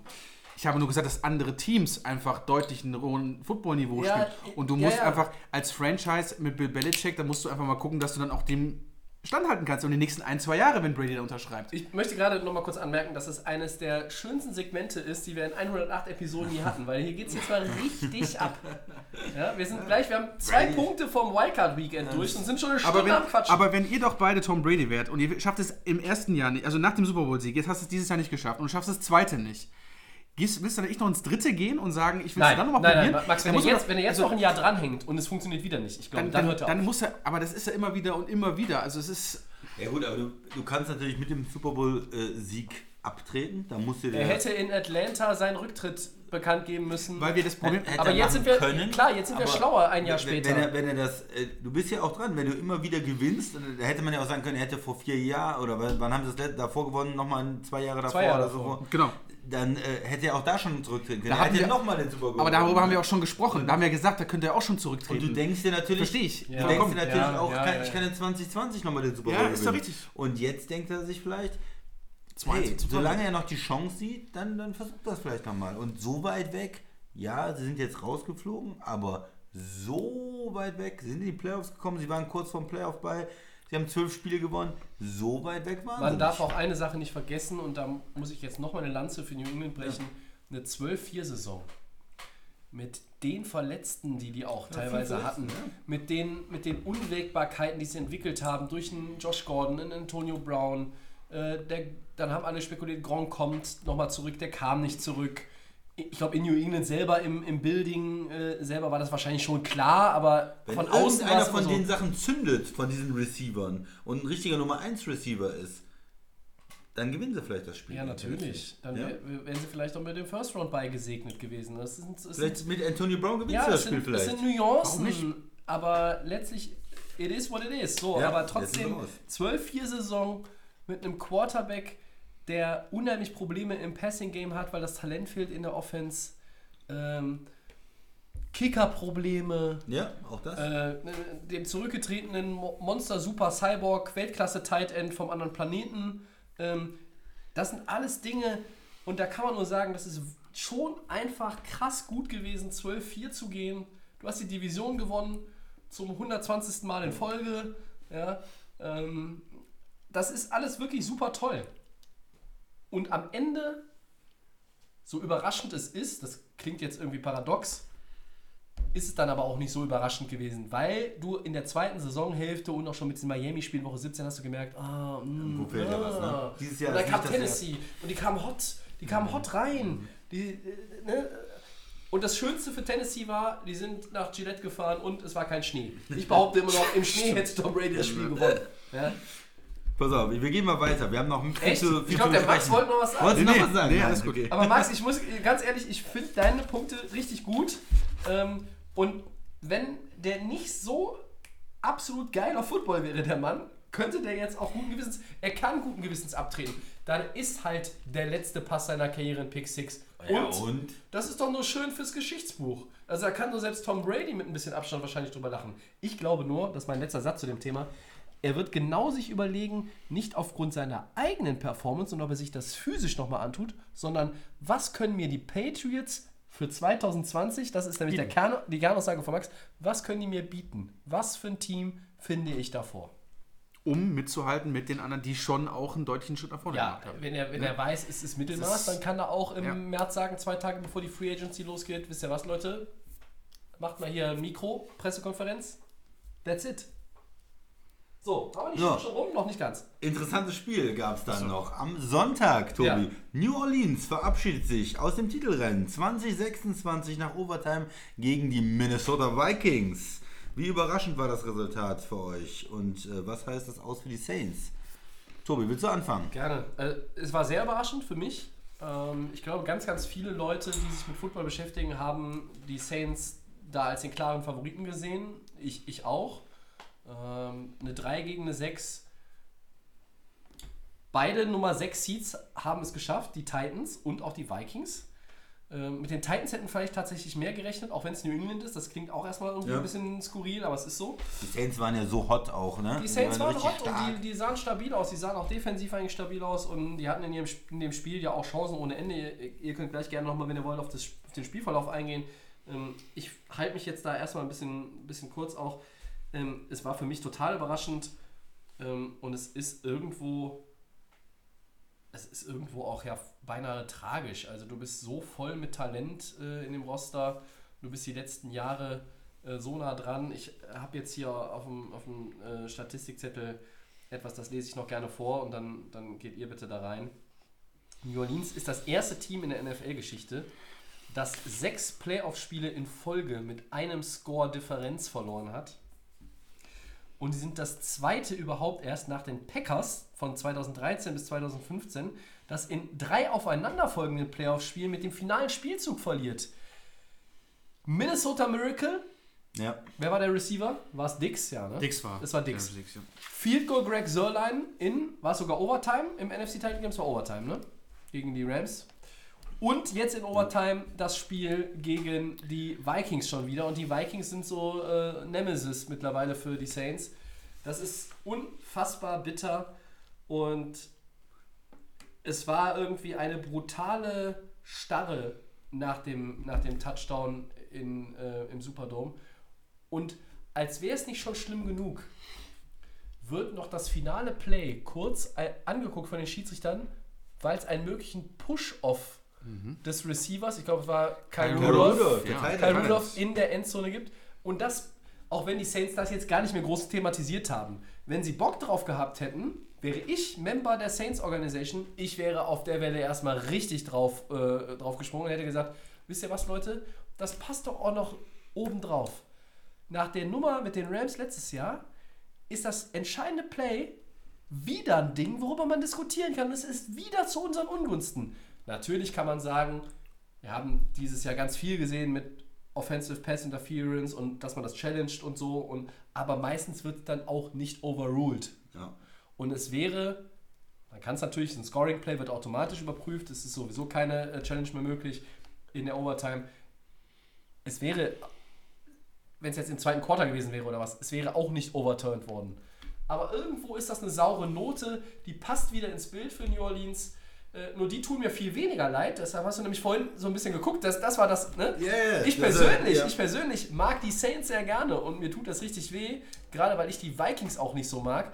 Aber leid tun mir die Saints nicht. Entschuldigung. Die haben es versaut, die haben einfach kacke So gespielt. du's, okay. Das war viel zu wenig. Okay. Breeze war schwach, der hat entscheidende Fehler gemacht. Ja? Und deshalb habe ich, so leid es mir ehrlich gesagt auch tut, weil ich New Orleans gerne in Miami gesehen hätte, ähm, das war zu wenig. Das war nicht gut genug. Da haben mir Okay. die Bills mehr leid getan. Ja, da, da habe ich. äh, Deshalb die hast du Saints- vorhin- ja, ich deshalb habe hast die du vorhin Saints so ganz gelacht. oben, weil Ja, ja, ja. ich denke mal, die Bills sind ein jüngeres Team und, und da hast du eher ein Team mit, dem- mit dem älteren Quarterback und das, deshalb dachte ich die Saints. Aber der Hier ist wir, gut. aber hier, Punkt ist ja, gut. ja, aber hier können wir, können wir es, glaube ich, vorwegnehmen. Ich glaube, über Breeze wird nicht diskutiert, auch wenn er nur ein Jahr jünger ist als Brady. Der kommt wieder. So, aber jetzt erstmal du zu dem Spiel, Max. Ähm, also Spiel, klar war es auch für mich ähm, sehr erschütternd, dass die Saints sich da so haben, ja, du hast es gesagt, Tobi, ähm, es, war, es war nicht viel drin. Bester Spieler für mich bei den Saints war Taysom Hill. Ja. Ganz klar. Das war der Mann mit der Nummer 7, der ja immer gerne für Überraschungen sorgt, auch schon seit ein paar Jahren bei den Saints. Ähm, das wurde auch immer ganz gut ähm, so umgesetzt, was er so gemacht hatte. Gerade Pass den, den tiefen. Pass dann auch angebracht. Selbst gelaufen. Selbst gelaufen, stark, Geblockt. immer geblockt, ist, war immer irgendwo aktiv, selbst wenn es ähm, im Run-Game war, immer schön am Blocken gewesen. Du hast es angesprochen, Tobi, Breeze Ich weiß nicht, wo er war. Er war nicht da. Da waren Sachen dabei, wurde runtergenommen, hat den Ball fallen lassen. Solche Geschichten. Ich glaube, das hat Brees schon ewig. Ich glaube, die Saison war sein erster Fumble, Fumble, ja, erster den er gehabt Fumble. hatte. Ja. Und die Interception, die Interception, die war mit einem tiefen Pass. Er wirft Ja. ja. eigentlich gar nicht mehr so häufig tief und wirft in Double Coverage. Gut gemacht, natürlich auch vom, Vom Safety. Safety hat das gut ja, gemacht, das, ja. Ist, äh, das ist die Stärke der Vikings auch so ein bisschen, äh, die, die Secondary, vor allen Dingen auch die Safeties. Fast noch mehr als die Corner, würde ich sagen, in dieser Saison. Absolut. Also die, ich würde eher sagen, die Front Seven und die Safeties und die Corner Die sind Corner, schwächer. ja, obwohl du ja einen Rhodes da rumlaufen Ja. hast. Ja, und das war, diese Interception fand ich schon echt, echt bitter. Ja. Und dieser Fumble am Ende, der war natürlich ein äh, Gamechanger. das ist Und ähm, Miss Field Goal war dabei, auch von den Saints. Ja. Ich gehe aber trotzdem auf die andere Seite, weil ich und Chris hatten das ja, glaube ich, auch gesagt, wo wir das Spiel, ähm, bevor es angefangen hat, wir hatten ja gemeint, die, man darf die Vikings auch nicht unterschätzen. Devin Cook, grandiose Saison, richtig stark. Wir haben aber auch, sind, ja, das, das hast du nämlich gesagt, du bist kein großer Fan von dem ganzen Vikings-Thema. Wir hatten auch gesagt, Dix und Thielen sind krass. Und dann kann auch ein Kirk Cousins gut aussehen. Und bei den Vikings hat es im, im, im Prinzip ja auch alles gut funktioniert. Und Delvin Cook hat es tatsächlich geschafft, ähm, äh, die, die, die New Orleans Saints Defense hat es, glaube ich, in der ganzen Saison geschafft, die, äh, ihre ähm, Running Backs, ihre gegnerischen Running Backs unter 100 Yards zu halten. Das hat dann Delvin Cook dann äh, quasi dann wieder brechen können. Also ich finde ganz ehrlich, ähm, klar, es wurde jetzt auch die ganze Zeit in den, in den, in den Social Media Accounts und äh, auf YouTube, die ganze Zeit ging es um diese Pässe dafür, es ging gar nicht mehr um das Spiel. Es ging nur darum, ob das jetzt wirklich ein, ein Halten, ein Holding, ein Push-Up war am Ende, des, äh, am Ende des Spiels. Trotzdem muss ich sagen, Saints Echt? Leistung. Das habe ich gar nicht mehr so verfolgt. Saints Leistung kacke, muss Ja. ich ganz ehrlich sagen. Für das, was, für das, was wir in der Saison gesehen haben, und ich habe ja auch, war auch mein Super Bowl Pick mit den Patriots zusammen, sind beide raus. Ja, wir haben ja letzte Ja, Woche schon gesagt, genau. unser Pick fühlt sich nicht mehr so gut Genau. an. Ah, wir hatten eine Das, Vorahnung. das, ist, ja. das ist im, im, im Also ich habe ja auch kein, kein Spiel richtig getippt, kann ich jetzt schon mal Das- nochmal ne, erinnern. das Das ist auch die das- eine oder andere persönliche Nachricht bekommen. Äh, aber ich habe nie Ja? gesagt, dass ich Ahnung von dem Sport Ach habe. so, das ist gut. Das ist im Dom zu Hause in New Orleans, aber es ist so irgendwie klein. Jetzt mittlerweile ist es ja schon ein Fluch geworden. Ne? Du verlierst doch nochmal gegen die Vikings. Ähm, hast Das jetzt drei ja in miteinander. Genau, genau, das war Minnesota, da hast du aber gegen die Rams zu Hause Ja. letztes Jahr gehabt und ähm, das ist so ein kleiner Fluch. Keine Ahnung, was da los ist. Bei die Vikings fand ich im Prinzip eigentlich gut. Devin Cook ist einfach brutal stark. Ich fand sie Dix auch und gut, Thielen waren gut, da waren einige. Aktionen dabei. Ähm, Kirk Cousins hat das Team normal geführt. Also ich, man kann jetzt nicht sagen, äh, es war jetzt keine schlechte Leistung. Das muss man einfach dazu sagen. Der Push am Ende des Spiels, äh, das Ist das wirklich ein Thema? Ich, ich habe es eigentlich, es war, es war eigentlich relativ schnell. Es ist, äh, Ich würde es ja ganz zum Thema also bei machen, ESPN, aber- bei ESPN war es auf jeden Fall ein Riesenthema. Es ging Das nur war auf darum, jeden Fall ein Thema, ähm, Tobi, auf jeden es Fall, ist ja. halt wie gesagt, diese Ding, Karl Rudolph drückt ja, wie gesagt, kurz bevor der Ball kommt, ihn weg. Die Schiedsrichter haben gemeint, sie haben das gesehen, dass beide sich irgendwo so ein bisschen ähm, da gedrückt und gepusht haben. Es ist, passt natürlich jetzt in das Bild für die Saints. Ich habe gesagt, alle guten Dinge sind drei, habe ich zum Saisonstart gesagt, sie kommen jetzt bis in den Super Bowl. Jetzt hast du die Scheiße schon wieder am Hals. Du musst mal überlegen, mit Drew Brees hast du jetzt eine lange Ära gehabt und du hast einen Super Bowl geholt. Und seitdem ist auch Mhm. Immerhin. viel, immerhin ja einen einen hast du geholt, aber trotzdem, du hast schon warst so oft mit diesem Team in, in den Playoffs. Du bist eigentlich immer auf dem Standard gewesen. Du kannst noch viel mehr erreichen mit dem Quarterback. Ein, zwei, drei Titel mehr. Wo wir, wir sagen jede Saison zum Anfang sagen wir die Saints, das ist unser Super Bowl Kandidat oder zumindest Playoff Halbfinale. Ja. Aber mit Drew Brees hat es dann trotzdem immer nicht wieder gereicht. Es war nur ein Titel dabei. Das muss man auch in den Jahren dazu rechnen. Und Sean Payton guter Coach, aber da muss jetzt auch bei den Saints. Aber, oh, ja, aber gut, bei den ja. Saints wird jetzt auch irgendwann ein Change passieren. Und vielleicht passt das auch alles nicht mehr so. Aber es kann nicht sein, dass du so eine grandiose Saison spielst und wir sagen, die Saints sind ultra gut in allem. Dieses Talent ist da. Camara, ähm, Thomas spielt immer übertrieben gut. Und jetzt. Kann, ist es kann ich richtig- da einsetzen Genau. bei dir? Camara war nicht so Ja, ein Satz noch. Und dann, Ja. und dann in, bei, den- in den Playoffs hapert es dann wieder. Das muss irgendwo geändert werden. Das muss für die Franchise geändert werden. Und da muss vielleicht irgendwo auch mal einer. Ich weiß nicht, was jetzt dann die nächsten Jahre passiert, aber Breeze ist trotzdem grandioser Mann. Wir werden ihn weiterhin sehen, denke ich, in New Orleans. Ja, da, da möchte ich einhaken. Also Ja. erstmal zu den Spielern. Ähm, Michael Thomas, wir haben ihn sehr gelobt die Saison. Natürlich. Sieben Catches für 70 Yards. Das ist zu wenig. Das ist ein bisschen wenig. Camara, sieben Läufe für 21 Yards. Das ist Was noch schlimmer. Acht Receptions zu 34, das ist zu wenig. Das sind insgesamt 50 Yards mit 15 Touches, das ist zu wenig. Aber auch Murray, der, der andere äh, Running Tavis Murray, ja, Ex-Minnesota-Spieler. fünf für 21, Ja, ja, das, das haut mich auch nicht vom Stuhl. Nee. Das, was ist das alles? Breeze, der hat den Pick, der hat den Fumble, der ist dreimal gesackt worden und hatte nur 200 Yards zu Hause. Das reicht auch irgendwo nicht. Ist, da bist du raus. Und diese, diese ganze Offense von den Saints hat nicht so funktioniert. Du hast es eben gesagt. Ähm, Hill war der beste Mann. äh, War der beste Mann. Gefährlichste Mann, der Ja. hat am meisten Alarm gemacht. Ähm, und das, wenn so jemand, der ist, äh, ist ja auch schon ein bisschen rumgekommen, der ist jetzt, glaube ich, 29, 30, der Mhm. ist irgendwo Quarterback oder äh, Special Teams und ein interessanter Spieler, aber wenn der dein bester Mann ist in einem Team mit Michael Thomas, Camara und Drew Brees, dann lief da auch irgendwie was falsch bei den, Christian, da lief, den nicht, da lief ne? nichts falsch, da lief beschissen lief Ja, Drew Brees äh, schmeißt den Pick äh, in der ersten Halbzeit und ähm, ja, da, da, die haben sich irgendwie da nicht äh, gegen die Defense, die ja auch, muss man sagen, nicht schlecht ist der Vikings, aber man dachte, man kann sie vielleicht wenigstens auf den Cornern angreifen. Auch diese, die O-Line der Saints ist eigentlich gut, aber die hatten eine Menge Probleme mit äh, Hunter und auch mit Griffin, die, Ja. die äh, Edge Rusher der, der Vikings, die haben, haben das den Ganze Rhythmus- die haben den Rhythmus äh, genommen. schon ähm, dominiert und hatten die drei Sacks und viel Pressure auch an, auf, auf äh, Drew Brees. Also da war eine Menge los. Und ein bisschen Respekt bitte für my man Kirk Cousin, ja. He, Das war ein gutes ja, Spiel. You like that? Ja, Hat er hinter in der Kabine, habt ihr das euch angeguckt? geguckt, hier die ja. ganzen, die, das ganze Team Ich wusste, welche Worte kommen und habe Ja. vorher ausgemacht. Ich habe nur drei, drei Worte für euch und die, ähm, die feiern ihn. Er hat den tiefen Pass äh, äh, auf Thielen angebracht. Äh, an Wow, einen tiefen die, Pass hat er dann angebracht. Ja. Und, und damit Tobi wird nicht warm mit dem Mann. War Das das, war das Ganze dann äh, mehr oder weniger entschieden. Und zu dieser Pass-Interference-Geschichte. Also, für mich kann man beides callen. Man kann es laufen lassen Mhm. als Schiedsrichter.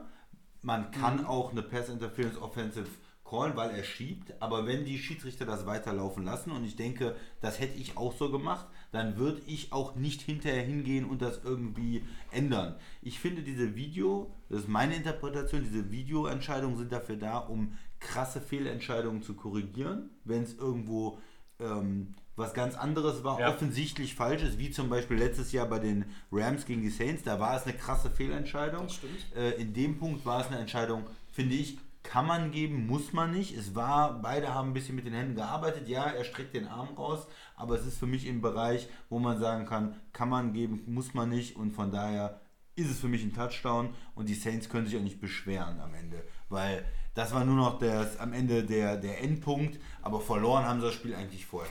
Aber wie gesagt, ähm, genau das ist es nämlich. Keiner hat irgendwas gesagt. Es kam keine Aufruf von den, Page, äh, von den, von den Saints. Ja. Es ist auch nicht irgendwo dagegen gehalten worden. Die, die, ich glaube, die Fans haben es auch gar nicht realisiert. Die haben auch keinen großen Booting gemacht. Es waren auch geschockt, dass das Thema jetzt schon vorbei war in New Orleans. Aber ich glaube, das kann man so oder so geben.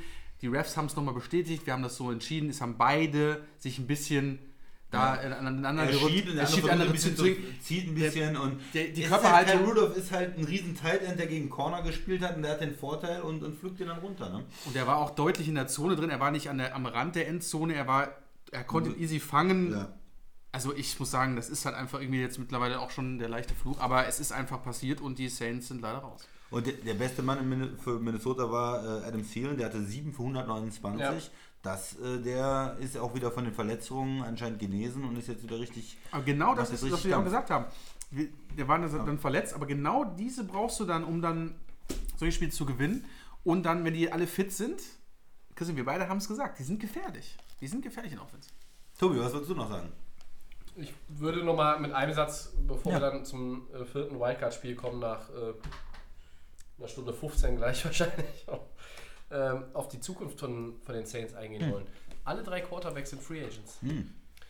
Drew Brees, Teddy Bridgewater, der auch einen nicht unerheblichen Anteil daran hatte, dass die Saints äh, die Division so locker flockig gewinnen konnten, weil wir erinnern uns, Drew Ja. Brees hat äh, fünf Spiele verpasst nach dem gebrochenen Finger. Und auch Taysom Hill ist Free Agent. Und da ist man mal sehr gespannt, wie es weitergeht. Da fällt ihr schon fast der Öffner. Ja, wir haben noch. Bei. Ich habe übrigens eben noch hat man ganz heimisch und leise noch mehr Bier geholt, weil wir haben so eine lange Aufnahme hier offenbar. Wir brauchen noch mehr Bier, äh, damit es auch weiterhin flüssig läuft hier. Also, du hast natürlich ein, wahnsinnig viel Talent auch für 2020 und darüber hinaus im Roster. Aber was machst du mit den Quarterbacks? Ich glaube, dass sie Breeze zurückbringen. Ich könnte mir auch vorstellen, wenn sie ihn mit einem Einjahresvertrag zurückbringen, dass sich der Kollege Bridgewater äh, denkt, ach ja, dann unterschreibe ich auch nochmal irgendwie einen neuen Deal, weil nach dem einen Jahr bin ich dann doch der äh, Starter und beerbe Drew Brees. Ich habe ja schon gezeigt, dass ich es kann. Oder will Teddy Bridgewater jetzt irgendwo anders spielen. Ich habe eher so ein bisschen die Befürchtung, der X-Faktor geht ihnen möglicherweise flöten. Ich glaube, dass so ein Taysom Hill irgendwo einen relativ lukrativen Deal bekommen kann, außerhalb von New Orleans, einen besser dotierten Deal. Äh, und egal, was er da spielt, also ich sehe ihn jetzt nicht unbedingt als den Starting Quarterback, aber als jemand, der mal für ein Passplay reinkommt, der in den Special Teams auch wirkt und auch als Receiver, der kann ja wirklich alles, der Mann. Ja. Das muss man, muss man einfach sagen. Also wenn er jetzt auch noch lernt, Field Goals zu kicken, dann ist es ja wahrscheinlich der vielseitigste Spieler äh, des 21. Ja. Jahrhunderts. Ja? Aber das ist so, das wollte ich nochmal so ein bisschen anmerken. Das wird eine ganz spannende Offseason in New Orleans. Ähm, und insgesamt überstrahlt das aus der Patriots Das aus der Saints. das aus der Saints und das, was möglicherweise damit einhergeht. Nur, das war ja eben schon eingangs äh, dieses Blogs meine Aussage, ich glaube, Breeze kommt wieder. ja. Also da müssen wir uns ja, gar keine, uns gar keine auch, Gedanken auch für Breeze gilt, jedes Jahr wird die Chance, nochmal den Super Bowl zu holen, Auf jeden Fall. weniger. Man hat jetzt schon dieses Jahr war er mal verletzt, hat ein paar Spiele verpasst. Mhm. Es ist immer schwerer, in den 40ern Ja, natürlich. noch die für, Leistung für zu mich bringen, waren ne? sie dieses Jahr das, das, das Team to beat. Für mich waren sie das stabilste Team, weil sie meiner Meinung nach natürlich eine bessere Offense haben als die Niners unterm Strich und insgesamt irgendwo, wie soll man sagen, Christian, was ist das richtige Ad- Adjektiv, äh, solider aufgetreten sind als Green Bay. ausgeglichen in allen Phasen, äh, Defense, Deshalb habe ich das immer ne? gesagt und da habt ihr mir ja auch nicht widersprochen. Das ist halt, jetzt ist das auch ad acta gelegt und wir sind gespannt, wie es da weitergeht. Also, und nächstes Jahr sehen wir den Super Bowl Saints gegen Patriots. Mit den beiden alten Herren. Das wäre es ja noch. Ich fände es witzig. Also es war kein guter, Aber ich glaube, ich hab den Super Bowl-Pick nehme ich nicht nochmal, Max. das äh, Wildcard Week Weekend war kein guter Tag für alte Quarterbacks. Wir mal Das stimmt. Das ist äh, richtig. Wir machen Wir weiter. kommen zu einem weiteren alten Genau. Quarterback. Bitte, Max. Birds versus Birds. Äh, die Seahawks gewinnen 17 zu 9 bei den Eagles. War für Philadelphia die Saison einfach nicht mehr drin, ist ja die Frage. Die haben wir Ja. uns ja schon so oft auch gestellt. Christian, willst du mal starten? Ja, gerne. Mit Seattle kommen wir ja nachher nochmal. die Eagles zu Hause. Ja, Hau für die Eagles, die hatten ja ohne Ende Verletzungsprobleme. Und was passiert dann im Spiel gegen Seattle im ersten Quarter? Was darf nicht passieren, wenn deine O-Line, Oh, deine Herr, ich weiß Receiver, dein Running Back schon verletzt auch. ist? Der Bitte, Quarterback Tobi. darf sich Der nicht verletzen. Quarterback verletzt sich auch noch. Carson Wentz äh, verletzt sich, äh, wird getackelt übel von, ähm, von, von Clowney, dem Defensive End. Ähm, hinten gegen den Kopf, kriegt einen gegen den Kopf, prallt dem Kopf auf den Boden.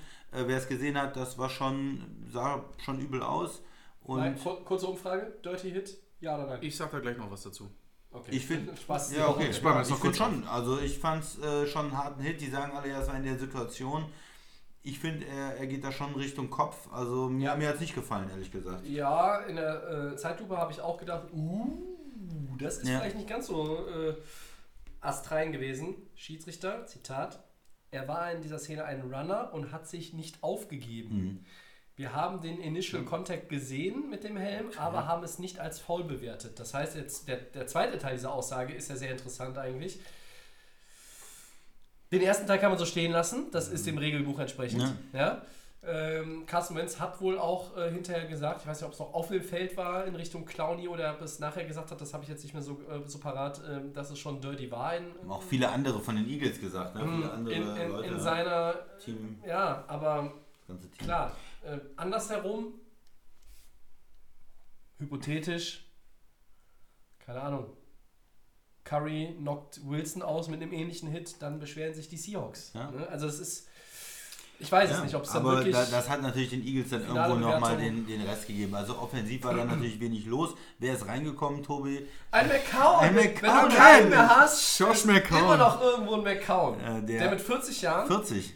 der nächste 40-Jährige, der sein Das eben gesagt. ja, Ja. der sein erstes Playoff-Spiel bestritten hat. Ja, hat äh, einen Wahnsinnseinsatz gezeigt. Er hat auch für meine Begriffe als Backup-Quarterback nicht schlecht gespielt. Die haben das Spiel nicht wegen ihm verloren. Er hat keine riesigen Fehler gemacht für mich.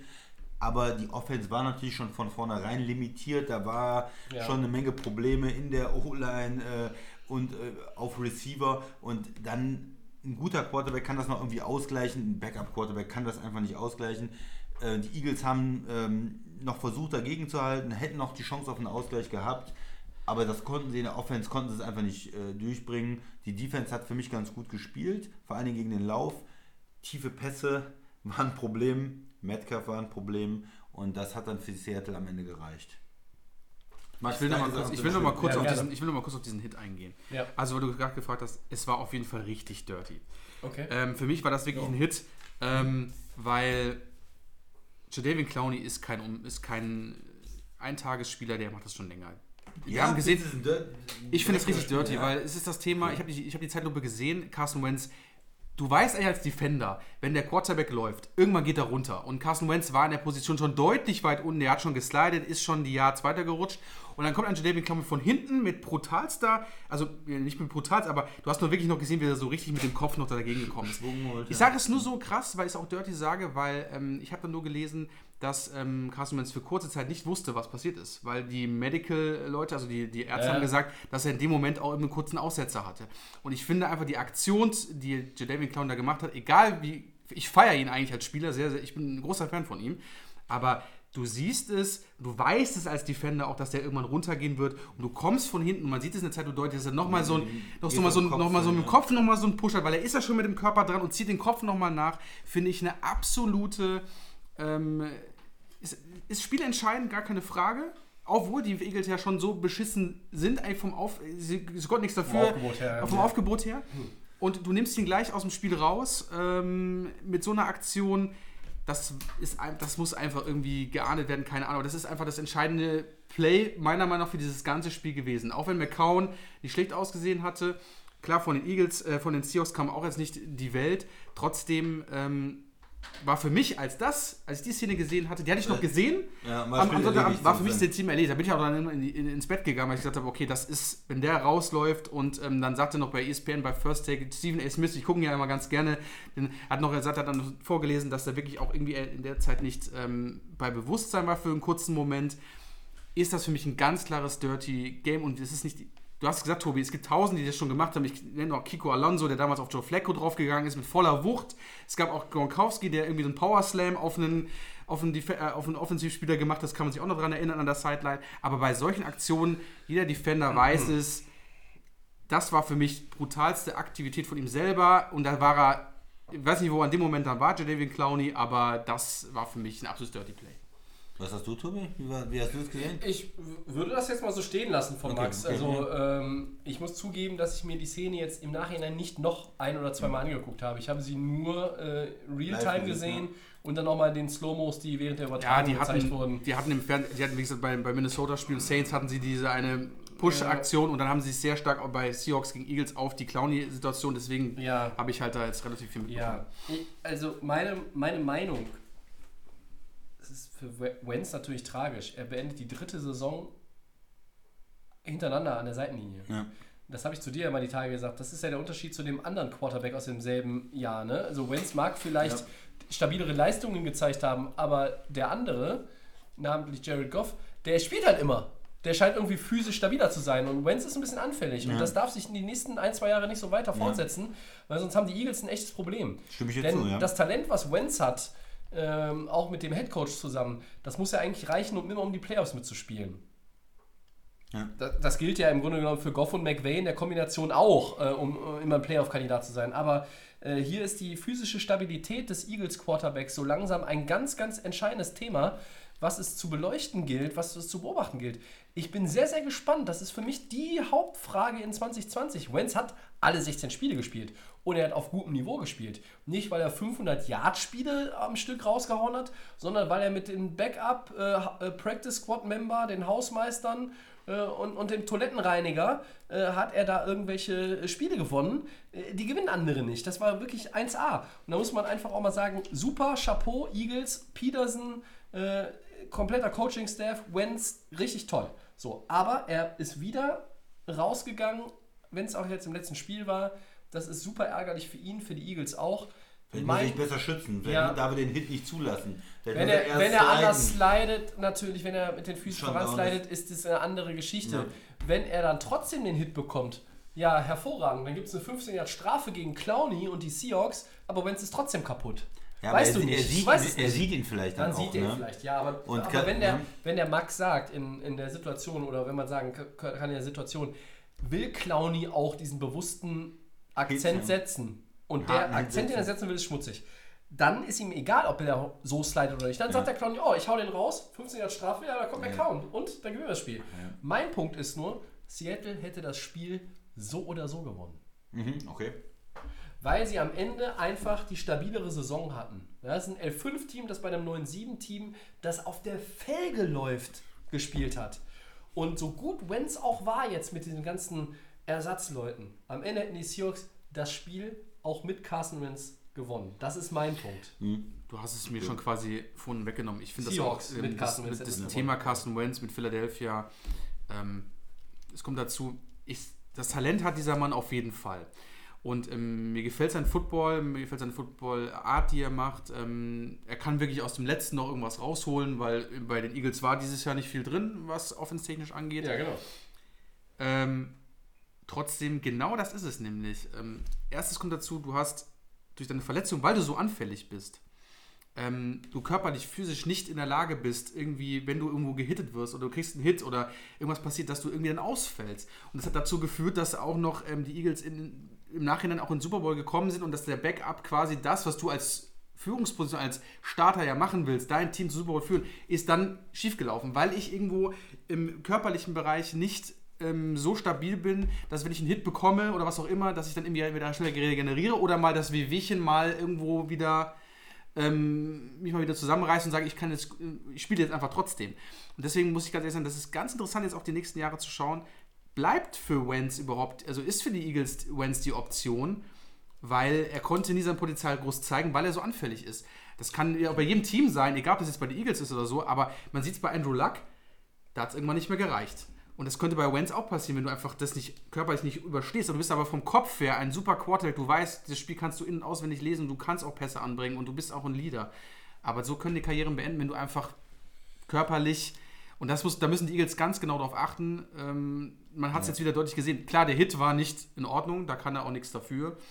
Aber er ist halt die letzten Kann ja Saisons. für all seine Verletzungen Nee, aber, aber er ist halt Ich extrem. sagen, also so wie Wehchen, ich meine, das waren schon immer relativ schwere Verletzungen. Manchmal war ein Kreuzbandriss oder so. Gegen das die war, Rams erlitten zum Beispiel. ähm, das ja. war jetzt diese Kopfverletzung. Und letztes Jahr war es, glaube ich, dann die Schulter oder was? Ja, Genau, aber, die, aber das, das summiert sich ja. Ne? Das, Ja, wird, ey, das wird aber auch nie wieder richtig so werden, wie es vielleicht mal nun mal so ist. Wie wichtig sage ich jetzt gar nicht, aber es ist halt schon so viel auf den Mann eingehämmert worden in den letzten, seitdem der in der NFL spielt, in alle Richtungen. Arm, Schulter, Hüfte. Und Er das muss- macht dich irgendwo dann auch. er muss sich er- besser schützen, das stimmt. Genau, Das- heißt er aber auch, er muss seinen sein, sein Style ein bisschen ändern in den, Ja. in den Sachen, weil es gibt andere Quarterbacks, die vermeiden das. Nimm mal Russell Wilson, der, der hat auch zum Teil hinter schlechten O-Lines gespielt, der ist auch viel gesackt worden, Ja. aber der hat das irgendwie in den letzten Jahren immer geschafft, fit zu bleiben. Der Ja, äh, genau. macht das auch irgendwo, auch der läuft ja auch manchmal, aber er macht das immer kontrolliert und er ist da sehr schlau, nicht zu viele Hits zu kassieren. Und das ist der ne? Punkt, den Wenz in seinem Spiel verbessern muss, jetzt schon in seiner in der bevorstehenden Saison, damit er dann irgendwo auch diese die Halbwertzeit eines Quarterbacks, die kann ganz ganz schnell sich verändern durch solche Ja, ja, Aktionen, ja äh, wie, der, wie, der Max, ja. wie der Max es äh, gerade gesagt hat ähm, und ausgeführt hat. Das, das ist der entscheidende Punkt. Äh, und um auf die Frage zurückzukommen, war für Philadelphia in der Saison einfach nicht mehr drin.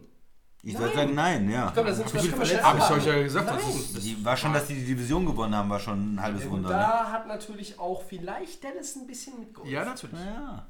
Mutmaße ich jetzt mal so ins Blaue hinein. Aber Aber ich denke auch als, als Seahawks-Fan, ja, du verlierst ein Heimspiel, aber du, du kannst ja auch nicht, äh, als Eagles-Fan, Entschuldigung, du, du verlierst ein Heimspiel, aber du kannst dem Team ja auch nicht böse sein. Du, du, siehst ein Das Team, das lauter verletzt ja, hat, ja, was das- eigentlich mit dem Coach und mit dem Quarterback auch über die Verhältnisse gespielt hat und du verlierst dann auch noch den, den Quarterback in, im, im ersten Ja. Quarter und der Backup versucht alles und du sagst, hey Jungs, ihr habt, habt eine gute Saison oder habt noch irgendwie Ja. das rausgeholt und nächste Saison gucken wir mal. abwarten, wie die Saison, wie die Offseason wird für die Eagles. Äh, Wentz wird äh, jetzt nicht sechs Monate Rehab haben, Nein. sondern er wird ein bisschen äh, ein paar Eisbeutel auf den Kopf legen. Dann ist er, ist er natürlich das Trainingscamp ja, längst wieder da.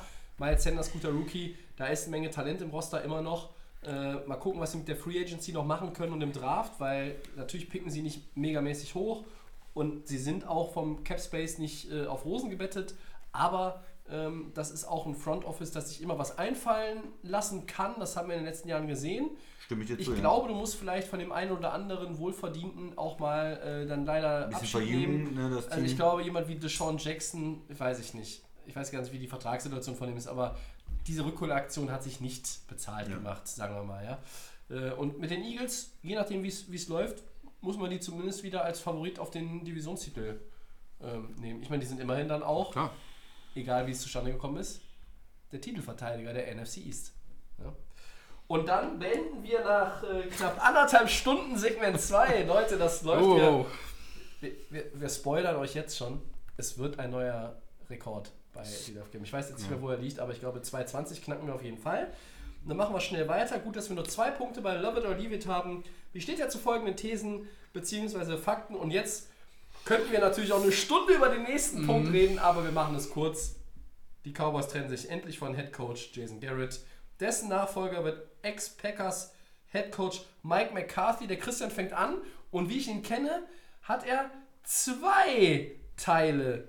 Das eine Love It, das eine Leave It oder beides Love It, Christian? Na, also erstmal natürlich äh, Love It für Jason Garrett muss weg. Ja, das ist glaube Das ich haken wir ganz schnell klar. ab. Ja, love it, ja. Ja, Love It, drei. gut. Okay. Also der war ja äh, schon seit Jahren eigentlich überfällig. Mit dem Talent hat er viel zu wenig geleistet. Ähm, Mike McCarthy, erstmal um, um das äh, einzuordnen, der hat in Green Bay eine Menge geleistet, der hat gut Spieler entwickelt, der hat in den, das vergisst man, der hat den Super Bowl auch gewonnen Ja, mit dem Team, der war auch oft in den Playoffs, der hat in Spielen nicht immer die richtige Entscheidung getroffen und vor allen Dingen hat er dann jetzt in den letzten Jahren äh, da war das so, manchmal ist es zu lange mit Coach und Quarterback und Franchise irgendwie, da hat sich nichts mehr weiterentwickelt in der Offense und da war auch überfällig. Aber ich halte ihn trotzdem für einen guten Coach. Okay. Und er hat jetzt zuletzt all das Richtige gesagt. Er hat gesagt, ich habe mir jetzt ein Jahr Zeit genommen, ähm, ich habe mir Gedanken gemacht, ich habe mich mit Leuten zusammengesetzt, ich will meine ähm, Philosophie erneuern und, und alles Mögliche. Also wenn er das tut, was er sagt, dann glaube ich, ist es ein guter, ähm, ein guter Coach auch für, für Dallas. Also ich sag äh, ein bisschen unter Vorbehalt, ähm, weil es zuletzt nicht so gut lief, aber insgesamt love it. Ich sag leave it. Oh, Ähm! Das Thema ähm, ganz groß, Mike McCarthy, Respekt, was er geleistet hat mit Green Bay. Das Thema ist, dass McCarthy für mich einen alten Football spielt. Der hat doch diesen alten Gedanken von früher. Ähm, es hat in den letzten Jahren auch in Green Bay nicht mehr so funktioniert. Er hat immer das Problem mit Aaron Rodgers gehabt. Jetzt kommt er in ein Team, ähm, was eigentlich für einen Coach immer geil ist. Ne? Du hast ähm, einen starken Running Back, Receiver, jungen Franchise Quarterback. Eigentlich ist alles gegeben für Mike McCarthy, aber ich muss ganz ehrlich sagen, ähm, ich würde mir in Dallas, um jetzt mal überlegen, ich glaube, ist es schon über 20 oder 25 Jahre her, dass da ein Titel in Dallas reingeflogen ist, ähm, finde ich einen neuen Headcoach, einen jungen, so etwas wie in die Richtung, was in Los Angeles bei den Rams abgeht, finde ich deutlich besser. Einen, den man irgendwo jetzt. Ähm, Der ist ja jetzt schon alter Hase. Ja, vielleicht. Ja, Ja, ist auch meinst- meinst was Neues. Also, du hast ein ne? junges Team, ähm, die Verträge sind alles safe, die Spieler bleiben da. Ähm, es ist eigentlich quasi wie vorgegeben. Ja, noch nicht bei allen, ne? Ja, aber es ist quasi es ist, es ist, ist wie vorgegeben. Und ähm, Ja. ich kann mir das schon vorstellen, dieser, dieser Mike McCarthy ist ein alter Hund, altes System. Du hast es angesprochen, er hat sich vielleicht irgendwo in einem Jahr Gedanken gemacht. Das hat er gesagt Hat er zumindest ne? gesagt. Aber ich finde von Jerry Jones die Entscheidung nicht gut. Ich finde, da sollte ein neuer stehen. Und Mike McCarthy ist aus der Generation alt. Da muss was Neues hin. Und ich kann mir auch wieder vorstellen, da könnte es auch wieder Komplikationen geben mit dem, mit dem jungen Mann. Und ähm, es ist natürlich alles möglich, aber ich sage, ähm, leave it.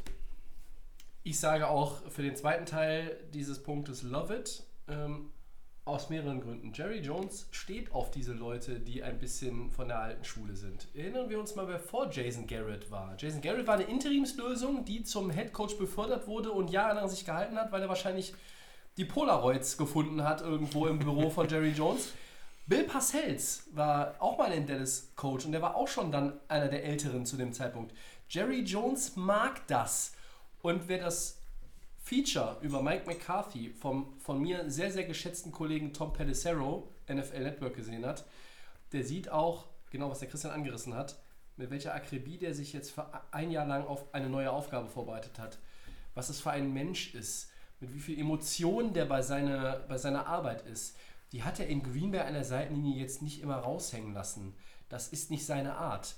Aber in den eigenen vier Wänden, als Familienmensch und, und was er alles auch sich überlegt hat für das Jahr und er weiß, dass seine Kinder, die müssen dann vielleicht umziehen, äh, weil er hat ja immer noch in, ich weiß nicht, ob es Green Bay selber war, aber auf jeden Fall in Wisconsin sein Haus auch behalten und sind da wohnen geblieben. Das sind eine Menge Faktoren, die diesen Menschen auch irgendwo ein Stück weit für mich außerhalb des Footballs nochmal, die haben mir diesen Menschen McCarthy näher gebracht und dieses Ende seines Runs in Green Bay, der war völlig richtig zu dem Zeitpunkt. Das ist absolut nicht wegzudiskutieren. Ich glaube, er ist schon eine gute Lösung für die Dallas Cowboys. Ich sehe deinen Punkt, Max. Ich sage trotzdem, love it. Ja, zweiter Punkt, den wir hier haben. Ron Rivera ist wie erwartet der neue Head Coach der Redskins, der Ex-Panthers-Coach. Love it or leave it, Max? Love it.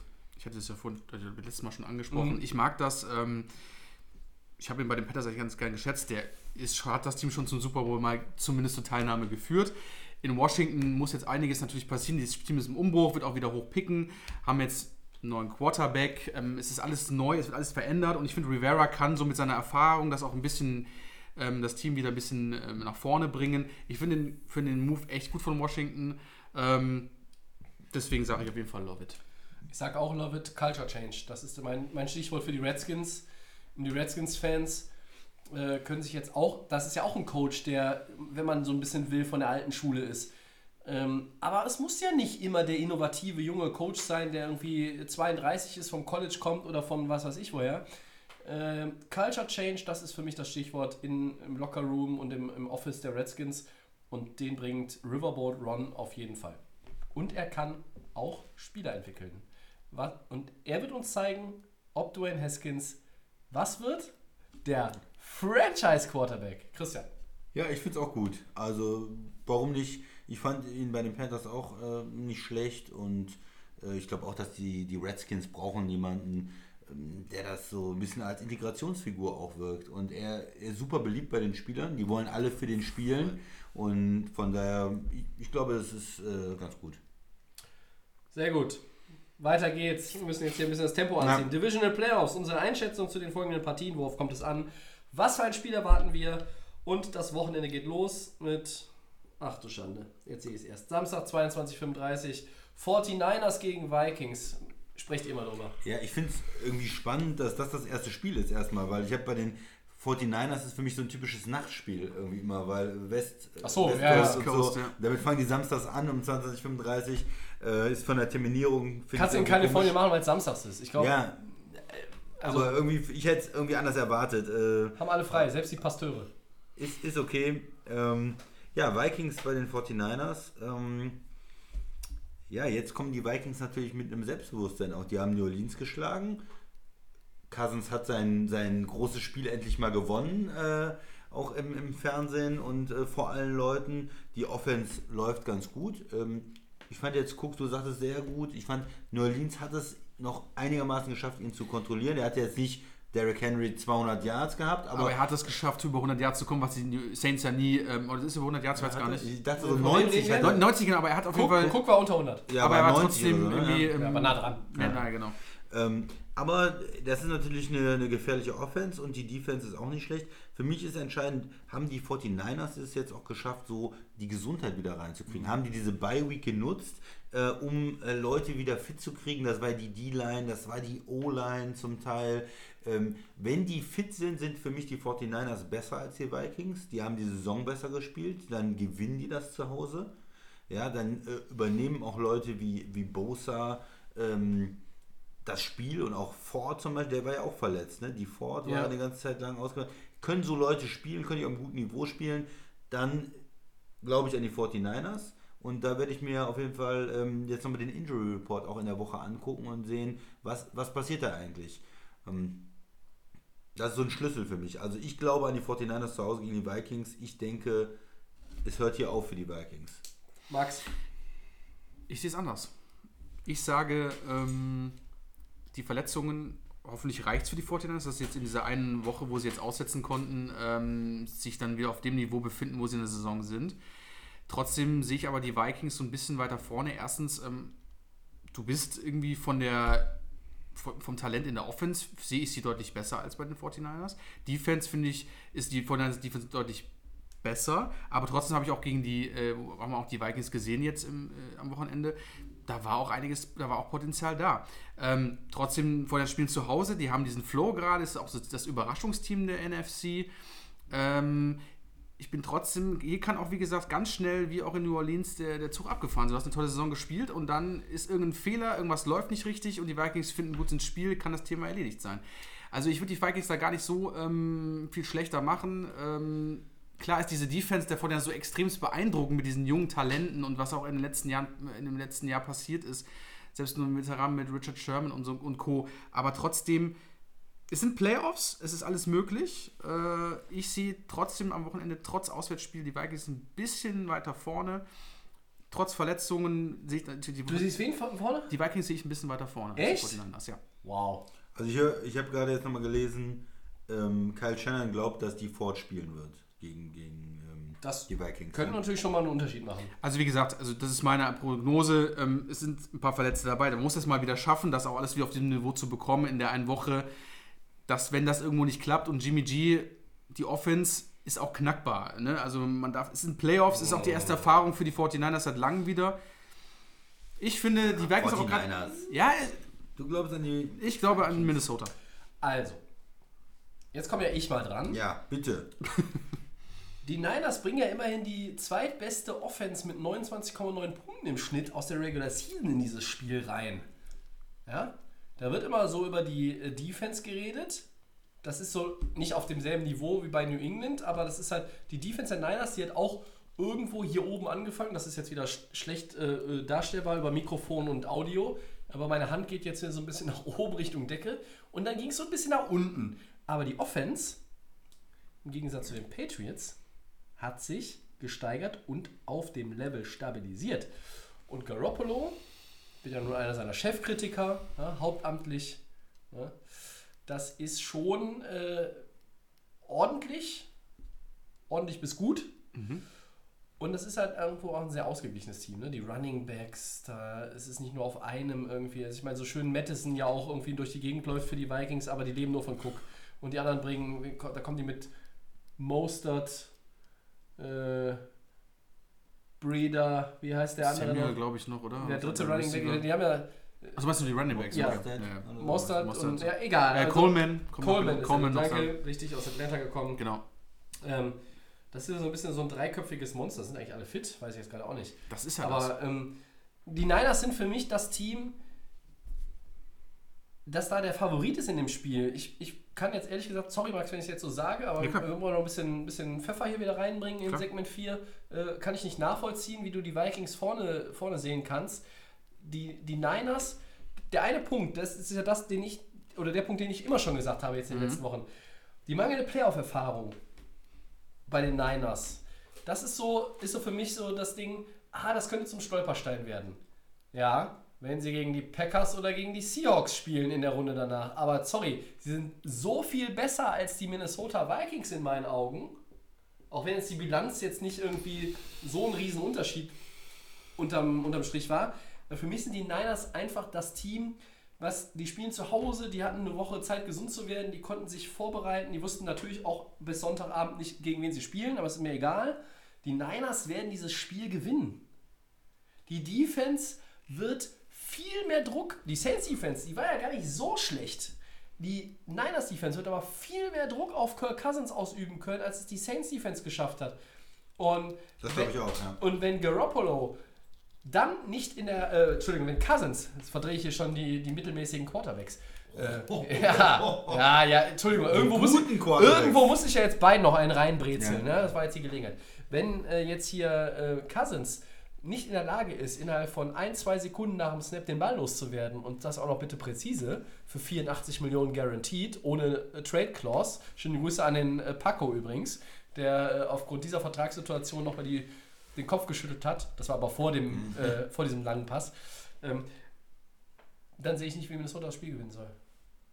Ihr unterschätzt mir das Der- ja, Entschuldigung, Also aber David- also macht über- David nee, aber nein, aber nein, nein, aber wir der- reden der doch- Bosa aber wir reden doch, wir reden doch nicht, die fressen aber wir reden doch nicht die ganze nur von. Delvin Cook die ganze Zeit. Ihr vergesst mir immer noch, was da noch anderes rum. Und der kann auch noch einen Kyle Rudolph mit seinen 30.000 Jahren, kann er auch noch was bringen. Ja, das aber wird wer wirft denn den Ball? ja, trotzdem, aber das ist das, das ist das Problem. Und das haben wir auch gedacht in New Orleans bei dem Spiel, dass die Saints der klare Favorit sind. Dass, sie bei den Saints der klare Favorit sind. Und dann sieht es doch ganz anders aus. Und die 49ers haben vielleicht zu viel Pause gehabt. Und wenn sie ihre Verletzten nicht hinbekommen, dann sieht es auch scheiße Oh, aus. das ist ja meine Lieblingsthese. Aber die Bye trotzdem- Week, die Bye Week als, äh, Aber als, trotzdem als Bremse. will ich das einfach, muss ich ganz ehrlich, die Vikings werden da viel zu viel unterschätzt und wenn gesagt hier, ähm, ich muss sagen, äh, ja, ich habe nur Delvin Cook, aber das ist es nicht so. Max, aber die werden jetzt nicht mehr. Die haben die New Orleans Rudolph. gewonnen. Die, die Niners werden doch die Vikings aber nicht unterschätzen. ver- Jetzt keinen Grund mehr, aber ich verstehe dein Argument. Ich finde auch, dass, dass Kirk Cousins ein überbezahlter Quarterback ist, aber er kann ja auch irgendwas spielen. Das hat man schon damals in Washington Danke, gesehen. danke, ja. Und, und er ist kein Quarterback, Du der mit ja beide aber, von diesen aber, komischen Pappnasen. aber er ist ja auch kein Quarterback, der mit irgendwelchen. beide gut. Aber, Ja, er, ja. aber er spielt immer kein Quarterback. Er ist doch kein Quarterback, der mit irgendwelchen Gurken da spielt in der Ja. Offense. Richtig stark. Er spielt mit Receiver. Genau, und das ist das, was entscheidend sein kann. War, das kann so oder so ausgehen, aber trotzdem finde ich, dass man die Vikings einfach da zu Ja, wenig. stimmt, da sind wir beim X-Faktor. Das Was, was ist der X-Faktor? Dein X-Faktor sind Ist die die, Offense- Vikings Receiver. Sind die Receiver und die, äh, äh, die Offense der Vikings ist für mich deutlich besser. Auch wenn du sagst, die Sack ist die, die, die zweitbeste Offense äh, in- in Produktion der 49 also die 49 sind das zweitbeste Team in der Ja, die sind auch noch die Nummer 2 in der Liga, wenn es um die abgegebenen Yards geht, die 49ers. So ganz nebenbei. Also ich finde, dass man da zu wenig, auch wenn ihr beide sagt, die 49 sind das deutlich, ich finde, dass man den Vikings zu wenig Props gibt. Ja. Okay, also ich bin ja, ich bin vielleicht nicht ganz so optimistisch wie der Tobi oder sage, es ist nicht eine klare Sache, aber ich glaube schon, X-Faktor hast du gesagt, die Ford ist für mich einer der, der X-Faktoren. Wenn der fit ist, dann sieht die D-Line nochmal wesentlich stärker aus. Die haben Klar. so viel Talent in der D-Line. In der ersten Saisonhälfte haben sie ja äh, viel auch mit der Defense gewonnen. Die Offense, Tobi, du hast gesagt, die ist jetzt in Form gekommen, die äh, ist jetzt auch gut. Das Laufspiel ist gut. Tight End haben sie. Die haben den Mini-Gronk. Ja, einen richtig guten George Mann. Kittle, ja. ja. Ist klar, ist ein Und guter Mann. die Receiver sind auch nicht schlecht. Also ein ähm, Debo San Samuel, Samuel, ja, ja der ist den. auch gut. Und Ja. Sanders haben sie ja noch über den Trade geholt. Das, Mhm. ist, das ist nicht die Klasse Dix. Ja, das Nein, nein. ist eine Klasse drunter, aber die sind und die spielen zu Hause und ich glaube auch ein bisschen, ich sag's ganz ehrlich, der Coach ist für mich etwas besser. Ja, es ist dieses Offense, diese Ideen, dieses Talent, auch aus nichts noch einen, einen Pass zum Fullback zu machen oder Kyle irgendwas. Ge- Geniales sich zu überlegen. Ähm, das, das, das haben die 49ers einfach. Und Ja. Mike Zimmer und die Vikings sind nicht schlecht. Ich habe auch Respekt und ich glaube, mich würde es auch nicht total überraschen, wenn die das Spiel gewinnen. Aber ich gehe mit den 49ers. Zu Hause. Christian, Christian lässt in der Prognose wieder so ein Hintertürchen. Ich sage ganz klar Niners. Und er, er der Ja, mir seit, ganz klar seit, Vikings, Monaten, ganz klar seit. Monaten irgendwie Garoppolo unter die Nase Ja. hält, der sagt jetzt hier auf einmal, ah, die Vikings könnten... Ja, du weißt ja, das Nein. ist auch für, für Kirk Cousins Ja, aber du machst es so, auch ein aber, guter Tobi, aber Tobi, du machst es so extrem, du machst es so extrem, es wird diese Defense so Ultimum sein, dass man auch wirklich diese, diese Offense die wirklich von den Vikings auch extrem stark ist. Wir reden ja nicht von so einem Pisselverein wie Miami, meine, ich das mal im richtig so krass sage, aber da wird auch eine Defense Miami würde in den Playoffs gegen Minnesota auch gewinnen. aber da wird eine, da wird eine, da wird, das wird auch nicht einfach sein für diese Defense, diese, diese Offense zu stoppen, sei es im Run-Game und sei es auch bei den Receivern. Da braucht man auch keiner was zu erzählen. Da muss ein Richard Sherman muss erstmal gucken, dass er gegen den Thielen durchkommt. Oder wer, auch wenn es Dicks auf der anderen Seite sind. Das sind junge, agile Spieler. Und wenn da irgendwas frei ist, Cousins hat die Möglichkeit, einen langen Ball zu werfen. Und deswegen darf man die Vikings jetzt nicht so sagen, okay, die Defense wird die rasieren. Und, Vikings- und Kirk Cousins wird nicht irgendwo schaffen, irgendwas zu schaffen, äh, wird es irgendwie, äh, wird es nicht, damit nicht klarkommen können. Also das kann ich mir nicht vorstellen. Okay. Dann sind die Gamepicks ja klar. Ich nehme es vorweg. Der Christian und ich setzen auf die Niners und der Max setzt auf die Vikings. Ja. Mhm. Oder habe ich Ja. was falsch aufgeschrieben? Genau. Wir müssen eigentlich noch von letzter Woche sagen. Du warst 0-4, Tobi. Ja, habe ich. Äh, wir können es noch. Wir 0-4? können, du kann, kannst es gerne auch bitte nochmal nach dem ja. Note sagen. Ich war 0-4. Achso. Der Max war, glaube ich, 1-3 1-3. und äh, du warst 2-2. Du hast ja auf die Titans gesetzt. Ja. Du warst ja mutig. ja. Ich habe mich nicht getraut. Guck, keiner hat Aber getraut. ich bin, ihr, ihr seid die Experten bei Day of Game. Ja, ich bin hier nur der Gastgeber. Gut. Ja. Dann und der Social weiter. Media Beauftragte und was Ah, nicht ja. alles. Ich habe so viele Rollen, aber Experte steht auf der Visitenkarte einfach nicht mit drauf. Gut, ähm, machen wir weiter. Max, Ja. welches Spiel haben wir denn noch? Ja, Sind wir schon durch? Nee, Nee, wir sind noch nicht durch. Oh es Gott. geht noch weiter hier. Ähm, um, am Sonntag um Müssen wir gleich noch mehr Bier 2.15 holen. Uhr. Ravens gegen Titans. Christian.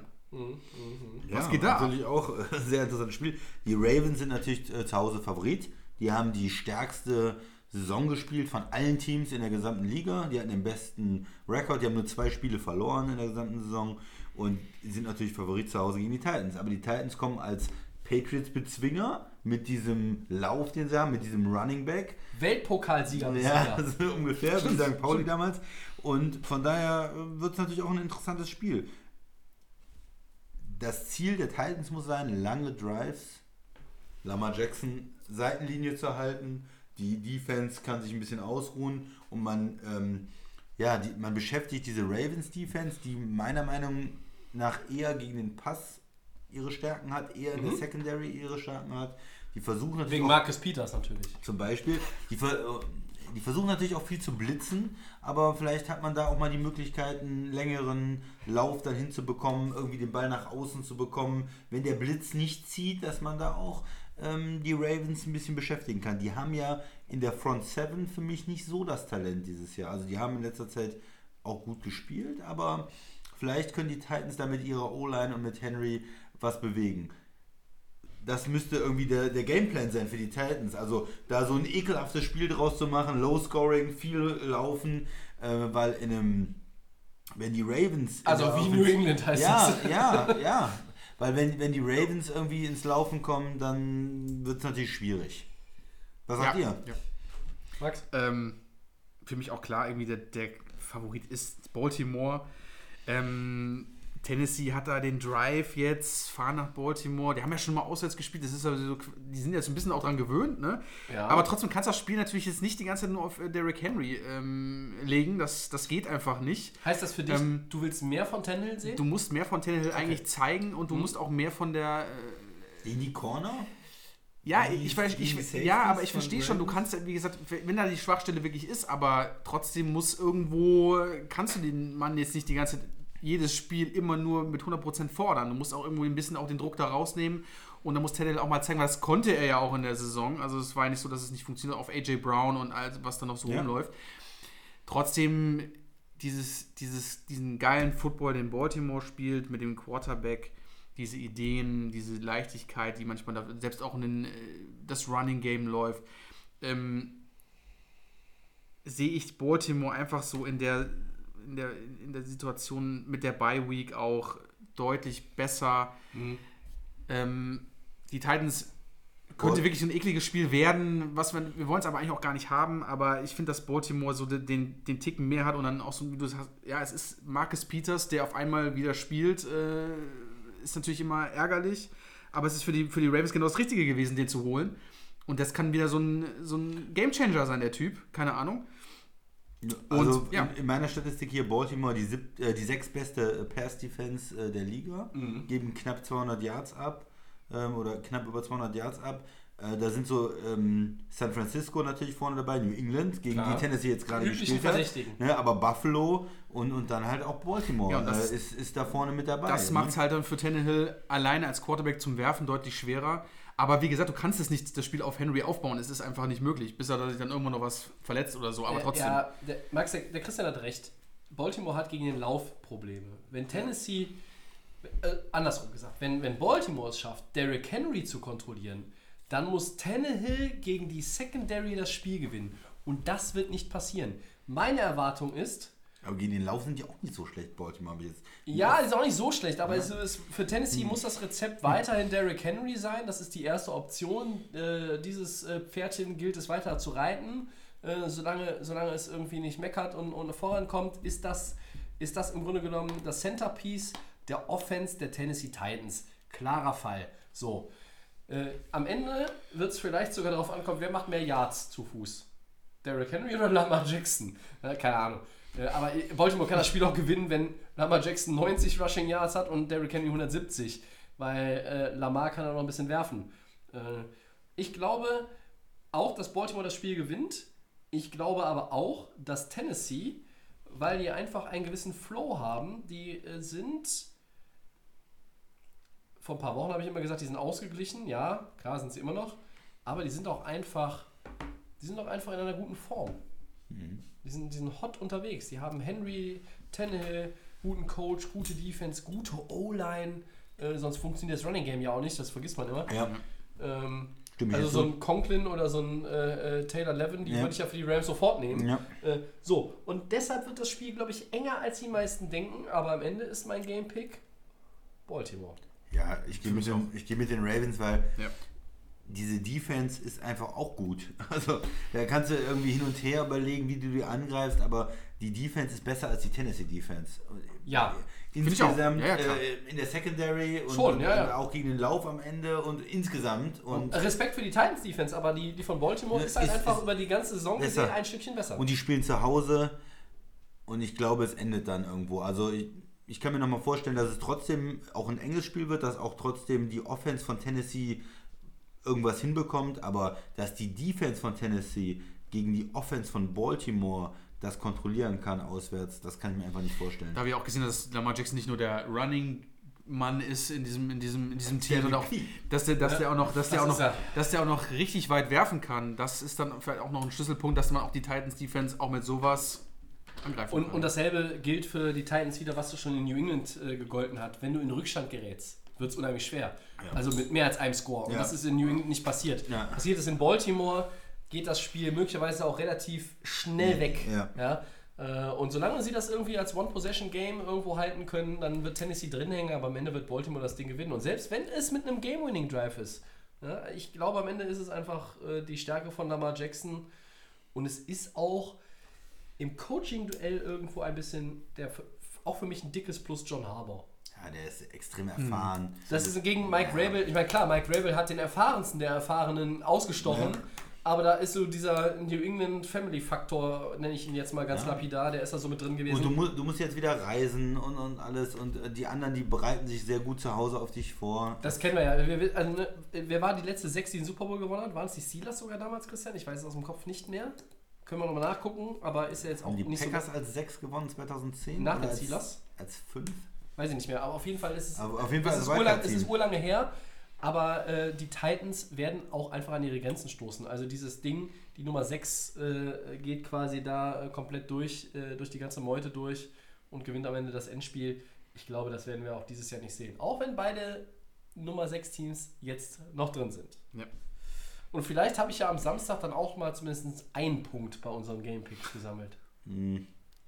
Ich habe mein neues Ziel gesetzt, von den sieben verbleibenden Playoff-Spielen mal eins richtig zu tippen.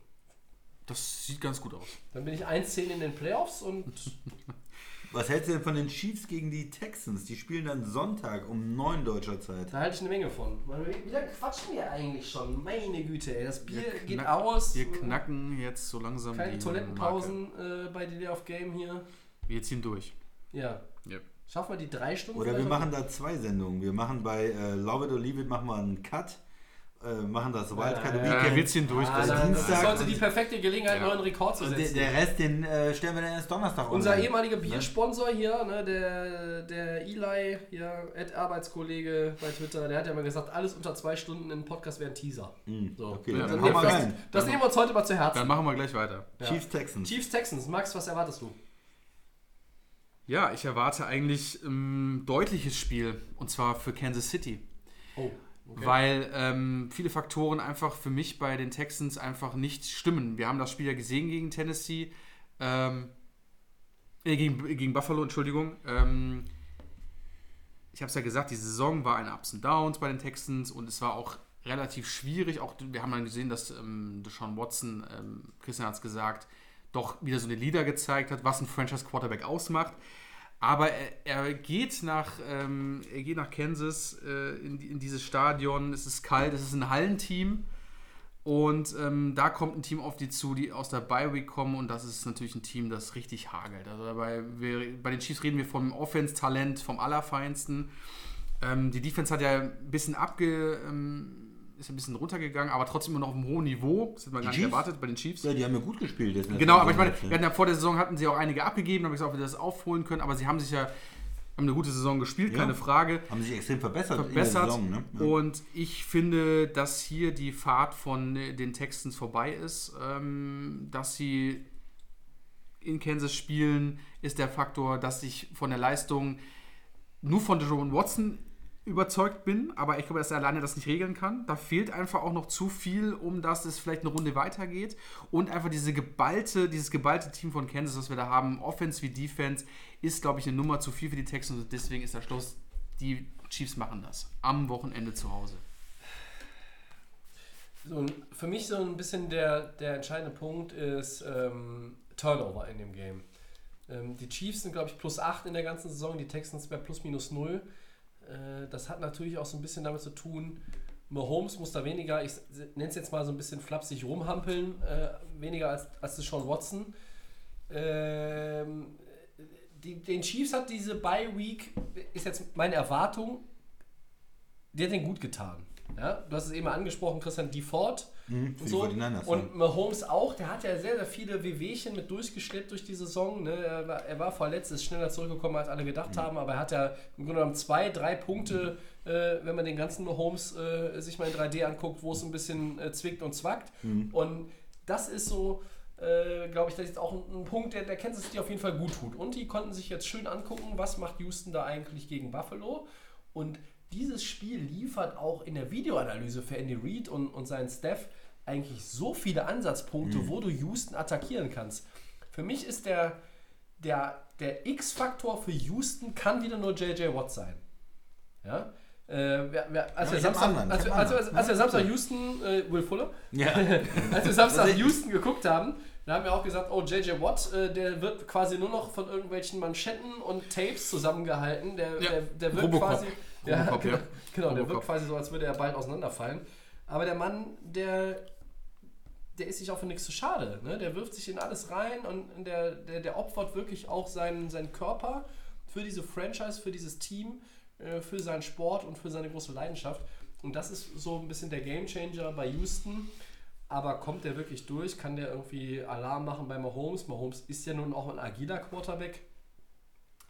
Ähm, Kansas City ist mein X-Faktor übrigens Shady McCoy. Wir haben, Christian sagt immer gerne, der geht mit dem, geht mit dem Football halt äh, äh, deutlich unpfleglicher um als der Postbote äh, mit den, den Paketen.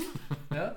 wenn, wenn Shady es schafft, gut zu spielen und ohne Turnover durchzukommen, dann ist es schon fast die halbe Miete, weil Mahomes, auch wenn er jetzt nicht so gut war in den letzten Wochen, der kann sich ja immer steigern. Ne? Also wenn ich mir Kansas City angucke, die haben sechs Spiele in Folge gewonnen und Mahomes hat in dieser Zeit nur einmal mehr als 283 Yards äh, äh, Passing gehabt.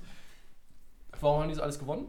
Ja, weil die Defense plötzlich aufgewacht ist. Die Defense, zehn Wochen haben wir auf die einge, eingedroschen, völlig zu Recht.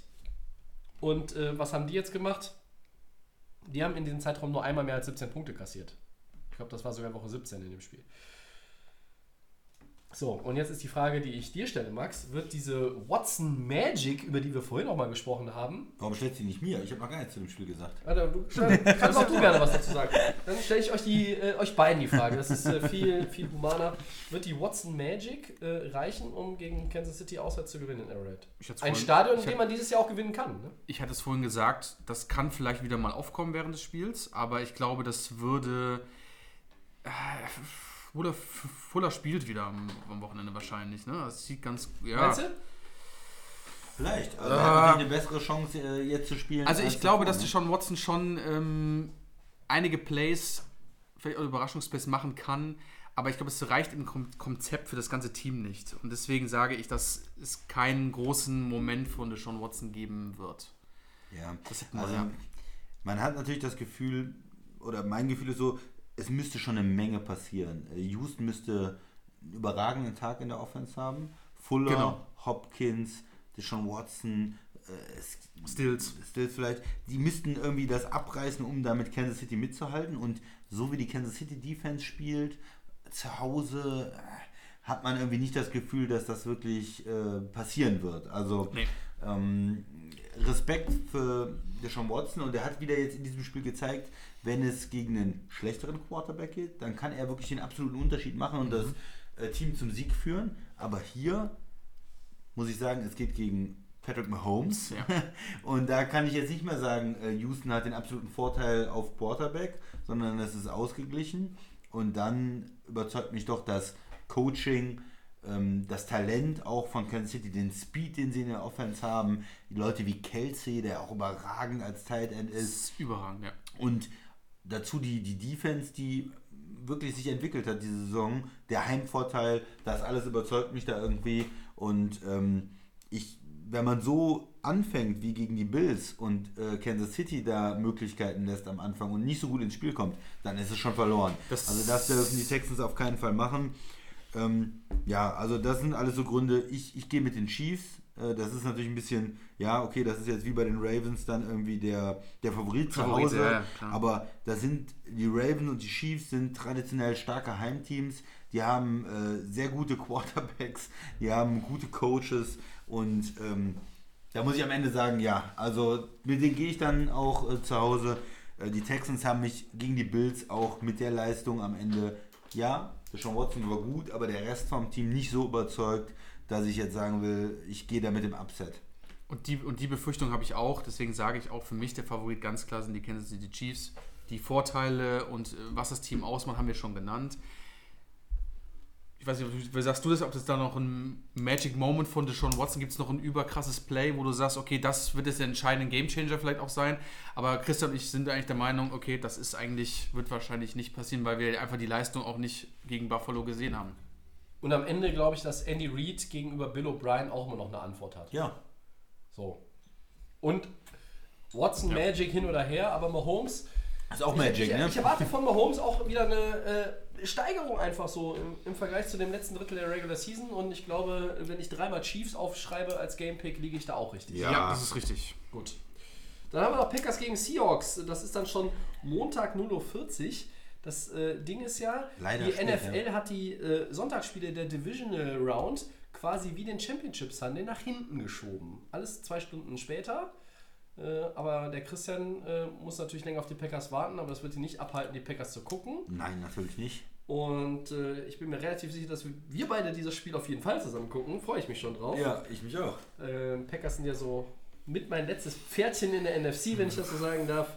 Was erwartet ihr denn von diesem Spiel?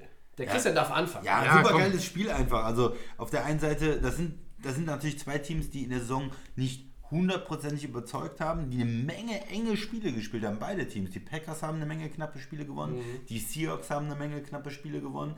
Du hast zwei super Quarterbacks. Ist auch eine Qualität, oder? ist eine Qualität, ja. Und die Seahawks haben sich jetzt auch wieder auswärts durchgesetzt äh, bei äh, den Eagles. Die fahren dahin, die haben, das ist ein Team, das hat keine Angst. Die werden nicht beeindruckt sein von Lambeau Field, von Aaron Rodgers, von irgendwas. Nein, die haben äh, Russell Wilson, die haben selber einen MVP-Kaliber äh, Quarterback und äh, die glauben auch an sich da gewinnen zu können, keine Frage.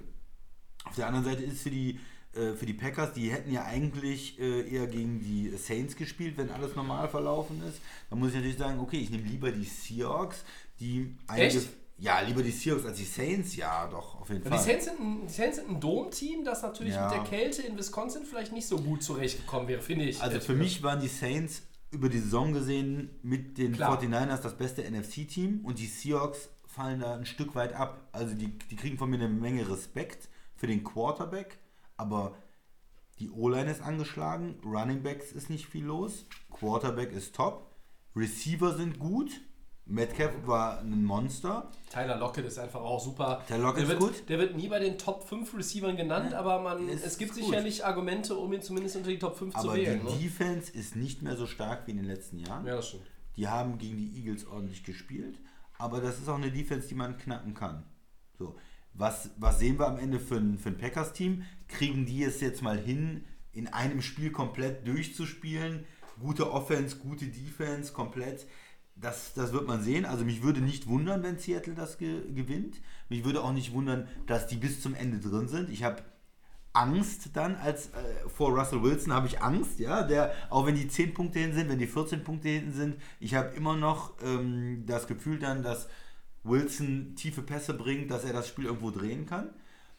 Aber dennoch ist es für die Packers auch eine gute Chance. Ja? Und die haben einige Saisons gehabt, du hast es angesprochen, in drei, ähm, was war 13, 12, 13, 15, 15, mhm.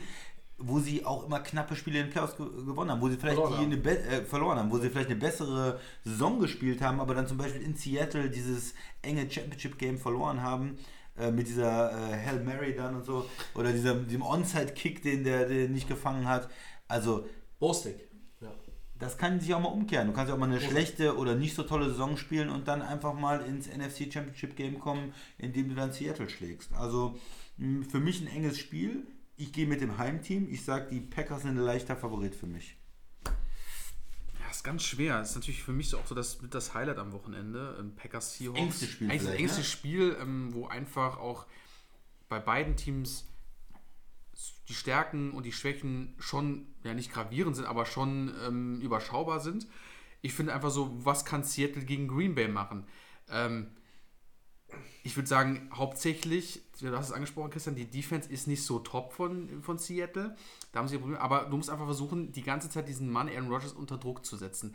Das kann funktionieren. Also, wie gesagt, ähm, Aaron Rodgers hat auch Probleme, wenn er irgendwo unter Druck gerät, kann er keine guten Entscheidungen treffen. Wir kennen seine Pässe, die sind schnell, quick, dann kommen wir diese ganz langen von ihm, aber trotzdem kann man ihn da, kann man die Packers damit irgendwo stoppen.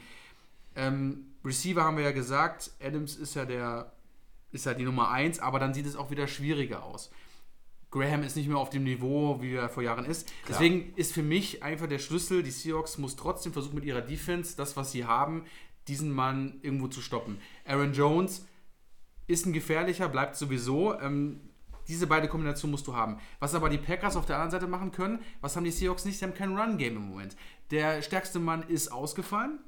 Ähm, du musst es versuchen als Defense, das können die Packers auch. Wir haben ja mal sehr groß drüber gesprochen. Die haben ihre Leute behalten, haben sie sehr groß aufgehoben. Sie haben eine gute Defense. Metcalf aus dem Spiel zu nehmen, Lockett aus dem Spiel zu nehmen. So kannst du und versuchen halt den. Ja, aber du sagst, das, ist, das Schlimme ist, Russell Wilson ist eigentlich das ganz Schlimme in dem ganzen Kader, Ja. weil dieser Mann so unberechenbar ist.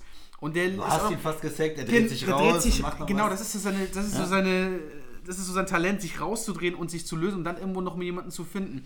Also die Packers, finde ich, haben da eine riesen äh, Aufgabe vor sich, trotz dass ein Running Game fehlt bei den Seahawks. Ich sehe aber trotzdem auch ähm, die Packers Tick besser. Ich glaube auch, dass Rodgers wieder genau das wieder zeigen kann, wo er wichtig ist, und zwar in den Playoffs. Und das Team ist auch ready, um natürlich weiterzukommen und auch nach Miami zu fahren. Aber es ist sehr interessant zu sehen, wie beide mit diesen, mit diesen ähm, Schwächen, die sie auch haben, damit umzugehen. Es kann wirklich ein knappes Spiel sein, es kann auch wieder ein Field Goal Spiel sein, es kann durch ein Field Goal Spiel, es kann auch in die Overtime gehen, das würde ich den beiden Teams auch zutrauen. Leider würde ich ihnen zutrauen, dass es wieder so eine knappe Sache ist. Gab schon mal Lambo Field mit den Seahawks. We take the ball and we gonna score. Hat nicht gut Und funktioniert. ähm, deswegen sage ich aber so ein bisschen, aber auch so ein bisschen den, äh, klar will ich auch Green Bay vorne sehen, aber Seahawks sind unberechenbar, das ist halt das Problem. Aber glaubst du, Tobi, dass es so ein bisschen verschoben ist im Gegensatz zu früher? Dass jetzt vielleicht bei Green Bay die Defense auch irgendwo die stärker ist? War ja die letzten Wochen so. Und dass bei Seattle umgekehrt dieses auf einmal die Defense nicht mehr so im Fokus ist, sondern das tiefe Passing-Game.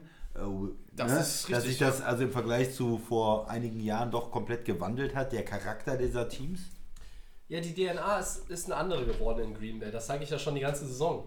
Du bist immer ein bisschen defensiv unterwegs gewesen mit den ähm, Packers. Ich glaube, das war ich letztes Jahr bei dem Run der Rams auch. Ähm, von daher ist es auch nachvollziehbar. Die Packers Defense wird sich für, ich glaube, der Schlüssel ist für die Marshawn Lynch hin oder her. Der Workload soll erhöht werden für Beast Mode. Das ist ja äh, auch legitim. Der hat jetzt ein Spiel gemacht, hat einen Touchdown gehabt, aber er Zwei hat, hat er gemacht. Zwei hat er sogar gehabt, ja, aber am Boden hat er halt, äh, also Nee, zwei, zwei Spiele, mein zwei ich. Spieler hat er gemacht, ja, aber ein Touchdown jetzt in dem Wildcard In Game. jedem meine ich. Spiel hat er einen Touchdown gehabt. Auch. In dem Wildcard Game hat Ja, er einen. einen, ja, genau. So, das meine ich. Ja. Und er hatte, glaube ich, äh, äh, sechs Attempts für sieben Yards, einen Touchdown, hatte noch 20, äh, 25 Yards als, als Receiver. ja. Äh, der Workload soll erhöht werden. Das ist ja auch äh, nachvollziehbar. Für mich ist für mich ist aber nicht entscheidend, ob du Beast Mode kontrollierst als Packers Defense, weil gegen den Lauf sind die Packers gut. Die können auch Druck auf den Quarterback ausüben. Äh, äh, Gerade mein neuer bester Freund Darius Smith tut sich da immer wieder hervor. Der entscheidende Punkt ist, kannst du Metcalf und äh, Lockett kontrollieren? Denn die Secondary der Packers, äh, die muss mich noch so ein bisschen überzeugen, dann auch in den Playoffs. Und auch ein entscheidend, entscheidendes Matchup ist für mich an der Seitenlinie. Pete Carroll, der älteste Coach der National Football League, gegen Matt LaFleur, einen First-Year-Head Coach. Das wird ganz, ganz interessant. Ich traue LaFleur absolut zu, ähm, an den richtigen Stellschrauben zu drehen. Ähm, und wenn ich es aber am Ende auf irgendwas reduzieren muss, was ist für mich der eine X-Faktor in dem Spiel, dann ist es doch Aaron Rodgers. Der spielt zu Hause und ich möchte jetzt mal wieder Aaron Rodgers sehen, wie Aaron Rodgers ist. Da hängt natürlich auch ein bisschen der Receiving Core mit dran. Ja. Über Devante Elms muss man nicht reden. Ich glaube, der würde selbst, der würde selbst teilweise mit Double Coverage äh, äh, 7, 8 Bälle für 100 Yards fangen und einen Touchdown.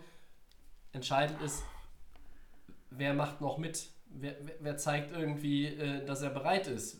Wie der Max so schön sagt, wer ist ready? Ja, wer Ist ready, Ist Allison ready? Ist Waldes Scandling ready? In der Regular Season waren äh, beide meistens irgendwie wie, wie eine äh, große Packung Baldrian. Ja, also die waren irgendwo zwischen eingeschlafen und teilnahmslos. Wenn einer von den beiden jetzt, ich sag jetzt mal ganz wieder ganz blöd, den Kopf aus dem Arsch zieht, hat Seattle ein Problem. Ja? Wenn allerdings, ich glaube, laufen werden beide irgendwo so ganz passabel. Meine Erwartung ist, wer mit dem Passing Game besser zurechtkommt, gewinnt das Spiel. Und auch wenn wir hier über eine 2 gegen eine 5 reden, für mich ist Seattle eigentlich gar nicht der Underdog. Die Packers waren in den letzten Wochen nicht so gut. Ähm, am Ende entscheide ich mich aber trotzdem im Gamepick für die Packers, weil ich auch sage, das, was ich ja auch hier seit gefühlt sechs Wochen vertrete, es kommt auch darauf an, wie du reinkommst. Und die Packers sind hot in die Playoffs gegangen. Die haben auch fünf Siege. Kansas City hat sechs. Die Packers haben fünf Siege in Folge. Leute, vergesst mir das nicht. Das ist, das ist auch nicht so unwichtig. Das war nicht alles äh, mega pretty, was sie gespielt haben. Und gerade das Spiel gegen Detroit sah eher aus wie das Essen von vor zwei Wochen, ausgekotzt und nochmal verdaut. Aber sie haben das Ding gewonnen. Und Da sind zwei Teams, die irgendwie Winning Ugly gespielt haben diese Saison, ne? Nicht immer überzeugt haben, aber immer gewonnen haben. Seattle Ne? hatte für mich Viele irgendwo... knappe Spiele Ja, gewonnen, ne? das hast du gesagt, aber Seattle hatte für mich irgendwo ein paar mehr Highlight-Wins Mhm. irgendwo. Die haben zum Beispiel dieses, äh, die, also, die, äh, weiß ich, ich will jetzt noch nicht einzeln aufzählen. Verrückte hatten- Overtime-Game gegen die 49ers gewonnen zum Genau, Beispiel. zum Beispiel das. Die haben auch andere Spiele in der Division gewonnen, die knapp waren. Die haben auch außerhalb ihrer Division Spiele gewonnen, ähm, wo sie wirklich gut ausgesehen waren als Team. Bei den Packers, die Defense der Packers ist halt auch wirklich entscheidend. Es gibt ganz, ganz viele Ansatzpunkte. Ich glaube, das kommt, merkt man jetzt, wenn wir, wir drei so darüber reden. Ja, das- die, die Green Bay Defense ist unter den Top 10 der NFL, was die zugelassenen Punkte angeht und die Takeaways. Ja. Und entscheidender Punkt aus Green Bay Sicht ist, was, was spielt Aaron Rodgers? Wie gut sind die Receiver? Was kann die Defense der Packers gegen den Pass von Seattle ausrichten? Und für die äh, Seahawks ist der, ist der entscheidende Faktor, ähm, können wir wirklich irgendwo auch stabil laufen mit Lynch? Äh, wie heißt denn der andere Knabe, der da jetzt immer rumläuft? Ich kann mir den Namen nicht merken. Bei wem jetzt? Bei den, bei den Seahawks. Ja, Penny ist out, schon länger. ist out. Carson ist out. Oh Gott. sind alle out. Den Turbin haben sie noch zurückgeholt. Palmer oder so? Palmer, Palmer heißt er, Ja. glaube ich. Ja. So. Und äh, das sind also ganz viele. Der ist nicht so gut. Ich kann das nicht so reduzieren wie bei den anderen Spielen auf irgendwo einen Punkt, sondern es kommt wirklich da auf mehrere Sachen an. Zur Überlegung, äh, wie man vielleicht spielt.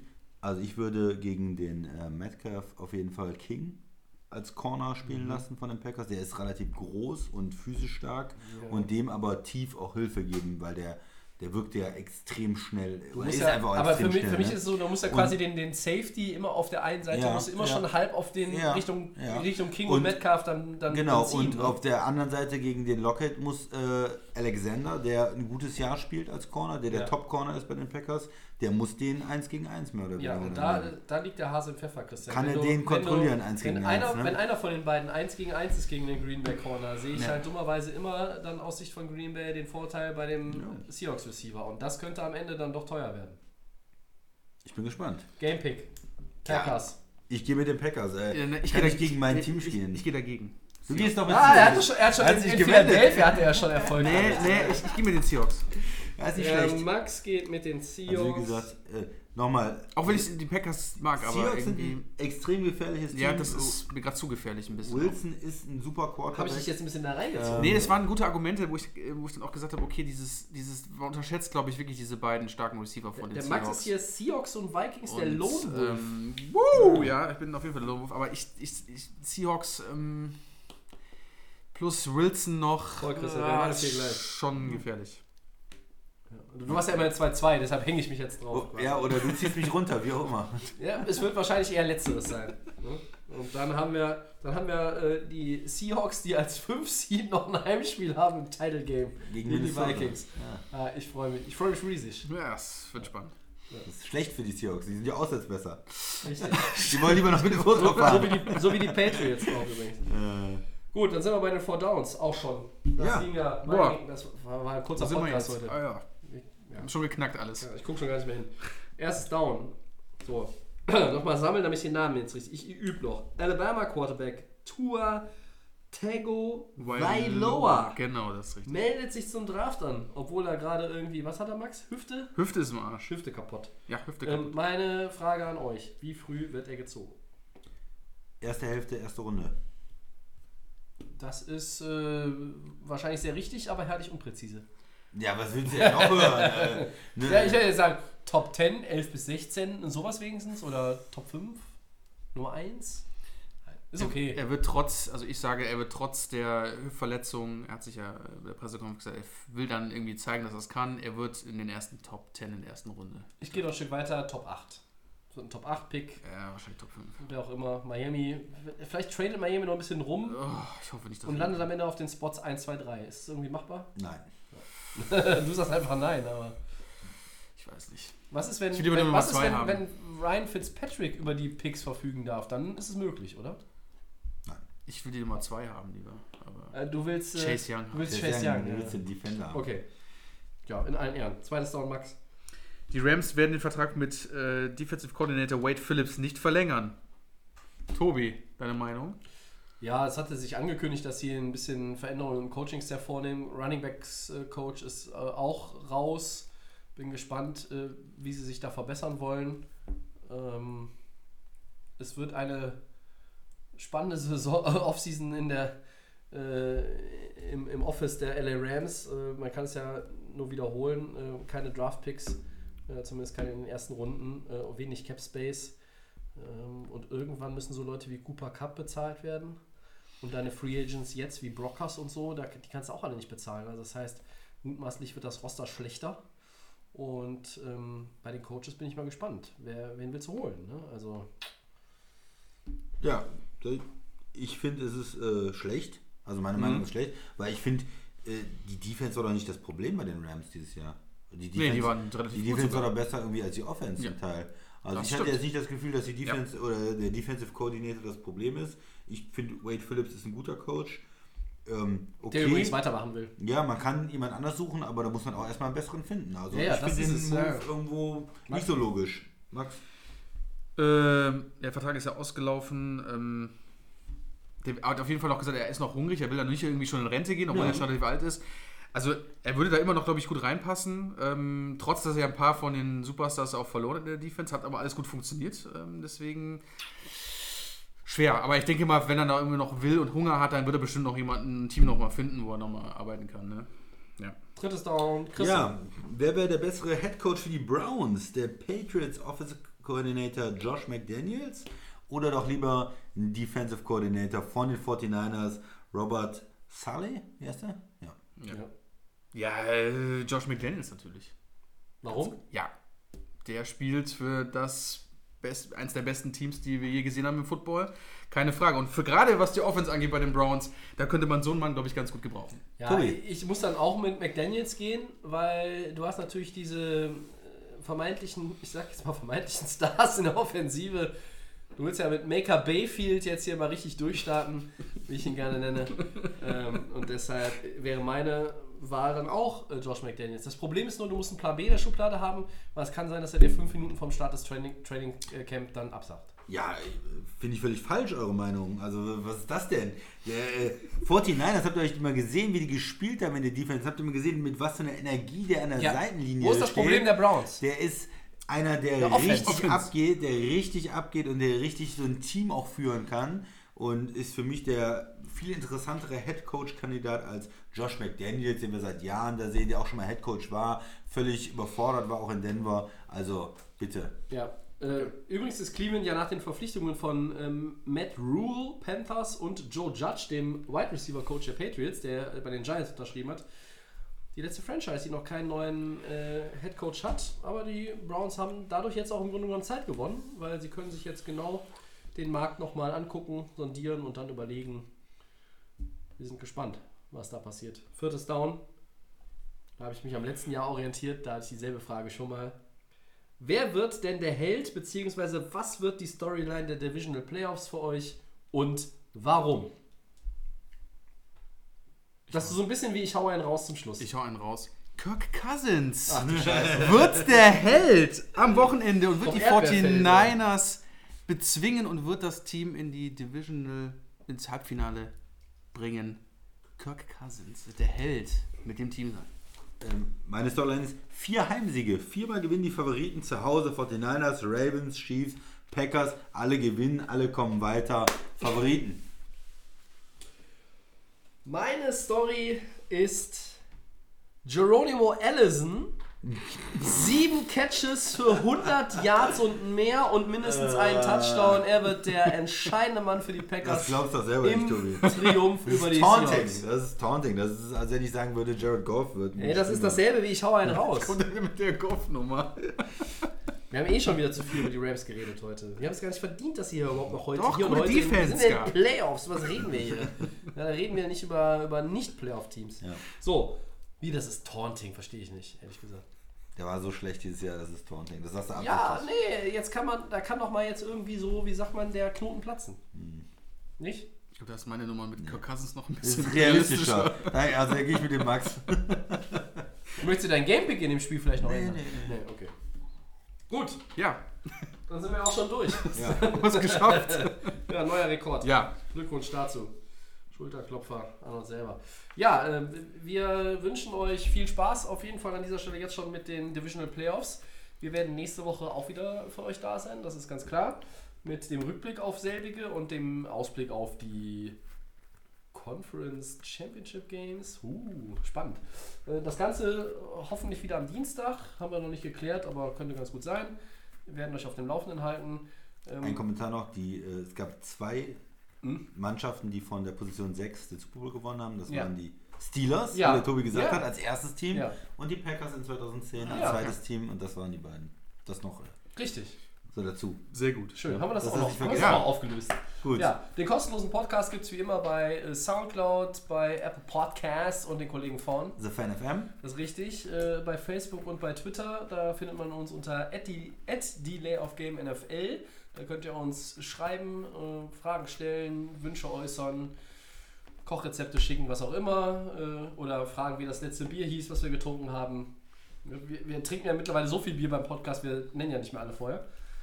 Ich bedanke mich an der Stelle bei Max, Danke euch. beim Christian. Sehr gerne. Und dann wünschen wir euch viel Spaß mit den Playoffs und sagen bis nächste Woche. Ciao. Tschö.